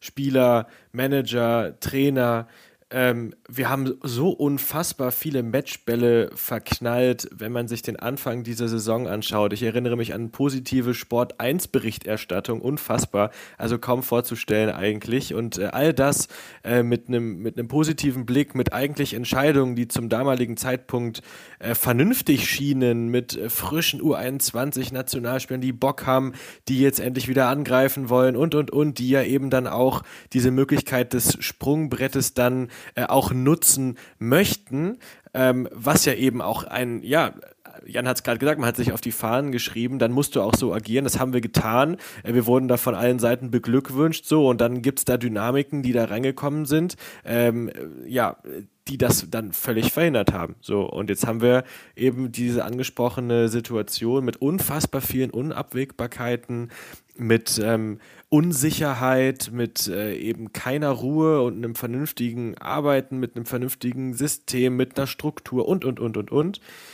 Ja, und ähm, da es bleibt eigentlich die, ich sag mal, die, die, ja, Trauer ist zu viel, aber einfach so die, die, dieses negative Bild bleibt jetzt erstmal haften. Und da muss jetzt erstmal wieder was passieren, um das umstoßen zu Nenn's Enttäuschung, Tim. Nenn's Enttäuschung. Du, du hast es wie immer ja, besser drauf, als ich mit Worten umzugehen. Ja, Enttäusch, Enttäuschung und, und, Ungewissheit. Und jetzt bleibt ja. nur die Hoffnung oder das Prinzip Hoffnung und das Vertrauen, dass sich das in die Richtung zum Guten wendet, weil wir haben ja auch wieder eine ganz besondere Saison, äh, nicht nur, dass die 26. ist äh, in der Bundesliga, sondern wir haben ja eine Situation mit dieser komischen WM da im Winter, ja, die auch ähm, dazu führen könnte, dass wenn wir jetzt nicht den Grundstein legen in diesem Sommer, Jan hat es vorhin beschrieben, dass wir diese, wenn wir diesen Grundstein nicht le le äh, legen, dann mit dieser ähm, ver verkürzten oder anderen irgendwie Winterpause da, äh, dann wieder in eine Region reinrutschen könnten, wenn das jetzt hier nicht gleich äh, richtig funzt, äh, auch zu Saisonbeginn mit dem richtigen Trainer, äh, dann hast du wahrscheinlich, reden, reden wir wieder von einem ganz anderen Problem. Denn ich erinnere daran, nach einem Erfolg des VfL Wolfsburg ging es immer runter. Aber erst in der zweiten Saison danach eigentlich. Also wir sind ja jetzt noch in der Phase, wo wir eigentlich noch glimpflich immer rausgekommen sind. Zwar enttäuschend, ja, so was das angeht, aber danach ging es richtig runter. Und diese Gefahr, die möchte ich in diesem Moment bei allem natürlich naturgemäßen Optimismus, den wir ja an den Tag legen sollten, weil es ja noch kein Spiel gespielt und als VfL-Fan sollte man natürlich auch optimistisch und positiv da gestimmt in die Saison gehen. Aber so ein kleines Geschmäckle bleibt doch da, Jan, oder nicht? Ja, und das ist ja genau das, was wir, was wir das ganze Gespräch über jetzt auch schon, schon bilanziert haben. Ähm, dass halt im Gegensatz zu anderen Sommerperioden, wie jetzt zum Beispiel äh, der davor, wir ganz, ganz viele Faktoren und ganz, ganz viele Stellen haben, wo Unsicherheit drin ist, wo wir nicht genau wissen, ähm, wie läuft, beziehungsweise wo es in beide Richtungen ausschlagen kann. Und in der letzten Saison hätten wir dieselbe Situation in der letzten Saison gehabt, hätte ich euch gesagt, macht euch keinen Kopf, die beiden Jungs wissen genau, was sie tun. Ähm, das ist noch, ist jetzt gar nicht schief gegangen, die lagen immer richtig. Und, aber jetzt mit dem, ja, mit dem anderen Wissen im Hintergrund, die sind in Häkchen nicht unfehlbar sozusagen, sondern auch denen sind halt Menschen, auch denen unterlaufen mal Fehler, ähm, ist das natürlich eine Sache, wo, wo man dann nochmal mit besonders äh, ein bisschen Bauchschmerzen drauf schaut und wenn wir jetzt eben, du hast es angesprochen, nicht in, in der Mannschaft vor allem ein Gerüst haben an Spielern, die das, die das verkörpern und die das durchziehen, dann, dann kann es eng werden. Und Geschmäckle ist, glaube ich, genau das richtige Wort. Nur ist noch ganz, ganz viel Zeit und ganz, ganz wenig passiert, ähm, um da jetzt schon zu schwarz vorauszumalen. Aber ich möchte, und ich, ich lasse mich gerne Lügen strafen, nicht im August, September irgendwo sitzen und sagen müssen, ja, irgendwie hat man es gewusst. Ja. Und äh, ob wir es gewusst haben oder nicht, das wird natürlich erst die Zukunft zeigen als einstweilen machen wir einen Strich drunter unter die Saison und auch ja die turbulente Schlussphase des VfL. Ähm, ja, seit dem vergangenen Wochenende mit Trainer-Rauswurf und ja der ja Zukunftsdiskussion rund um Spieler und auch Management im Verein. Und äh, das Ganze habe ich besprochen mit meinen Wölfe Radio Arena Live Kommentatoren Tim Schulze und Jan Schildwächter. Danke ihr beiden, dass ihr den langen Ritt hier heute durch die Saison mitgemacht habt habt. Äh, hat mir sehr viel Spaß gemacht. Definitiv. Ja, ich danke genauso auch. anstrengend wie der gesamte Saisonverlauf. Nein, das, das stimmt natürlich nicht. Es war wie immer. Aber man hat schon nett mit euch Jungs. Aber ja, definitiv, das äh, ist wunderbar. Aber man hat natürlich auch in diesen, ich weiß nicht, zwei Stunden jetzt knapp auch echt gemerkt, was, was das für ein extrem wilder Ritt war. Und ähm, auf jeden Fall danke für die, für die echt ähm, mal wieder einzigartige Saison, sowohl am Mikro als auch auf dem Platz. Und schön, Ja. dass wir zusammengefunden haben. Ja, mit, mit, dem, mit dem VfL wird's nicht langweilig. Das kann man definitiv sagen. Definitiv ja, nicht. also das, also wer uns das, das ist ja immer so ein Punkt, was uns von außen immer unterstellt wird. Also ja, es mag sein, dass wir nicht alle interessieren in Fußball Deutschland. Oder sie, da wird ja immer gesagt, in- für euch interessiert äh, sich keiner. Das mag ja vielleicht sein, aber langweilig ist der VfL definitiv nicht, wenn man da objektiv drauf schaut. Ja, was da alles passiert ist, also das war ja eine, eine Achterbahnfahrt. Ich glaube, wenn das bei anderen Clubs passiert wäre, ähm, da würden die noch Jahre drüber äh, erzählen, so nach dem Motto. Aber in dem Fall, äh, ja, ist es halt wie es ist. Trotzdem schlägt für Grün-Weiß nach wie vor unser Herz und wir werden auch dann hoffentlich in der nächsten Saison darüber wieder hier im Wölferadio nicht nur berichten, sondern auch am äh, Live-Mikrofon oder Mikrofon live für euch da sein und das Ganze dann begleiten. Wenn es dann wieder losgeht, ich glaube äh, Ende Juli, glaube ich, geht's wieder irgendwie äh, weiter schon mit der mit dem Auftakt in die 26. Bundesliga-Saison. Ansonsten, ja, sehen wir uns vielleicht alle am 11.06. im Wolfsburger Hallenbad mit der ja, Feier zum 25-jährigen Jubiläum, Legendennacht, grün-weiße Nacht, sind wir hoffentlich dann äh, alle am Start und trinken ein schönes Bierchen dran und freuen also drin in, im Hallenbad und freuen uns darüber, dass die Saison so ausgegangen ist, wie sie ausgegangen ist. Also, dass wir nochmal Glück hatten, dass wir nicht runter mussten oder noch tiefer reingekommen sind. Und äh, ja, wir hoffen natürlich darauf, dass das ähm, am Ende ja ein, ein alles, alles in allem ein versöhnlicher Ausklang gewesen ist. Nochmal danke fürs Zuhören, auch für die ganze Saison an euch, die ihr mal fleißig hier reingeschaltet habt und mich auch mal gefragt habt, Jungs, Lenny, wie sieht's denn aus? Wann kommt mal wieder ein Wölferadio? Ja, ich habe es nicht immer geschafft, gebe ich ganz offen zu. Ganz viele andere Verpflichtungen, aber trotzdem weiter versuchen hier Wölferadio ähm, ja, abzuliefern, immer wenn es mir möglich ist. So wie heute mit einer XXXXXXL äh, oder X LSS-Ausgabe, müssen wir, glaube ich, sagen, ne? Mit äh, Schulze und Schild Schildwächter. Habe ich nicht verstanden. Oh, bitte nicht. Ja, ja, Hab ich ja, nicht verstanden. ja, ja, genau. Ist spät jetzt, ist spät, reicht, ist komm. spät, soll reichen, genau. Und deswegen machen wir an dieser Stelle auch Schluss. Kommt gut durch den Sommer. Wölferadio verabschiedet sich in die Sommerpause, außer es passieren noch ganz, ganz, ganz, ganz, ganz heiße Dinge, äh, die eine Sondersendung ja, heraufbeschwören. Aber soweit wollen wir heute noch nicht denken. Wir wischen uns den Schweiß ab. Danke fürs Zuhören. Bleibt geschmeidig und denkt dran. Nur der VfL.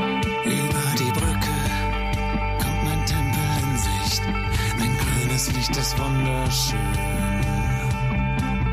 Jedes Mal aufs Neue, dieses Gefühl, wenn ich ihn dort sehe. Kann nur schwer beschreiben, wie es mir dann geht. Lies in meinen Augen, was dort geschrieben steht.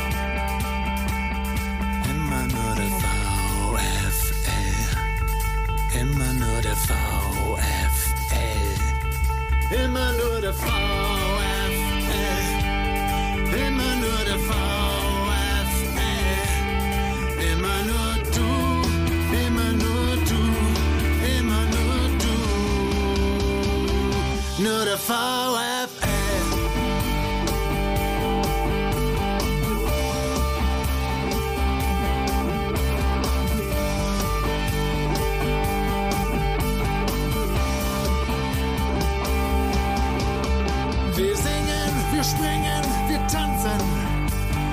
Wolfsburg mein Verein. Und ich bin mir sicher, das wird ewig so sein. Lass die anderen reden, ist doch egal. Wir stehen zusammen, als wär's das letzte Mal. Immer nur der VfL.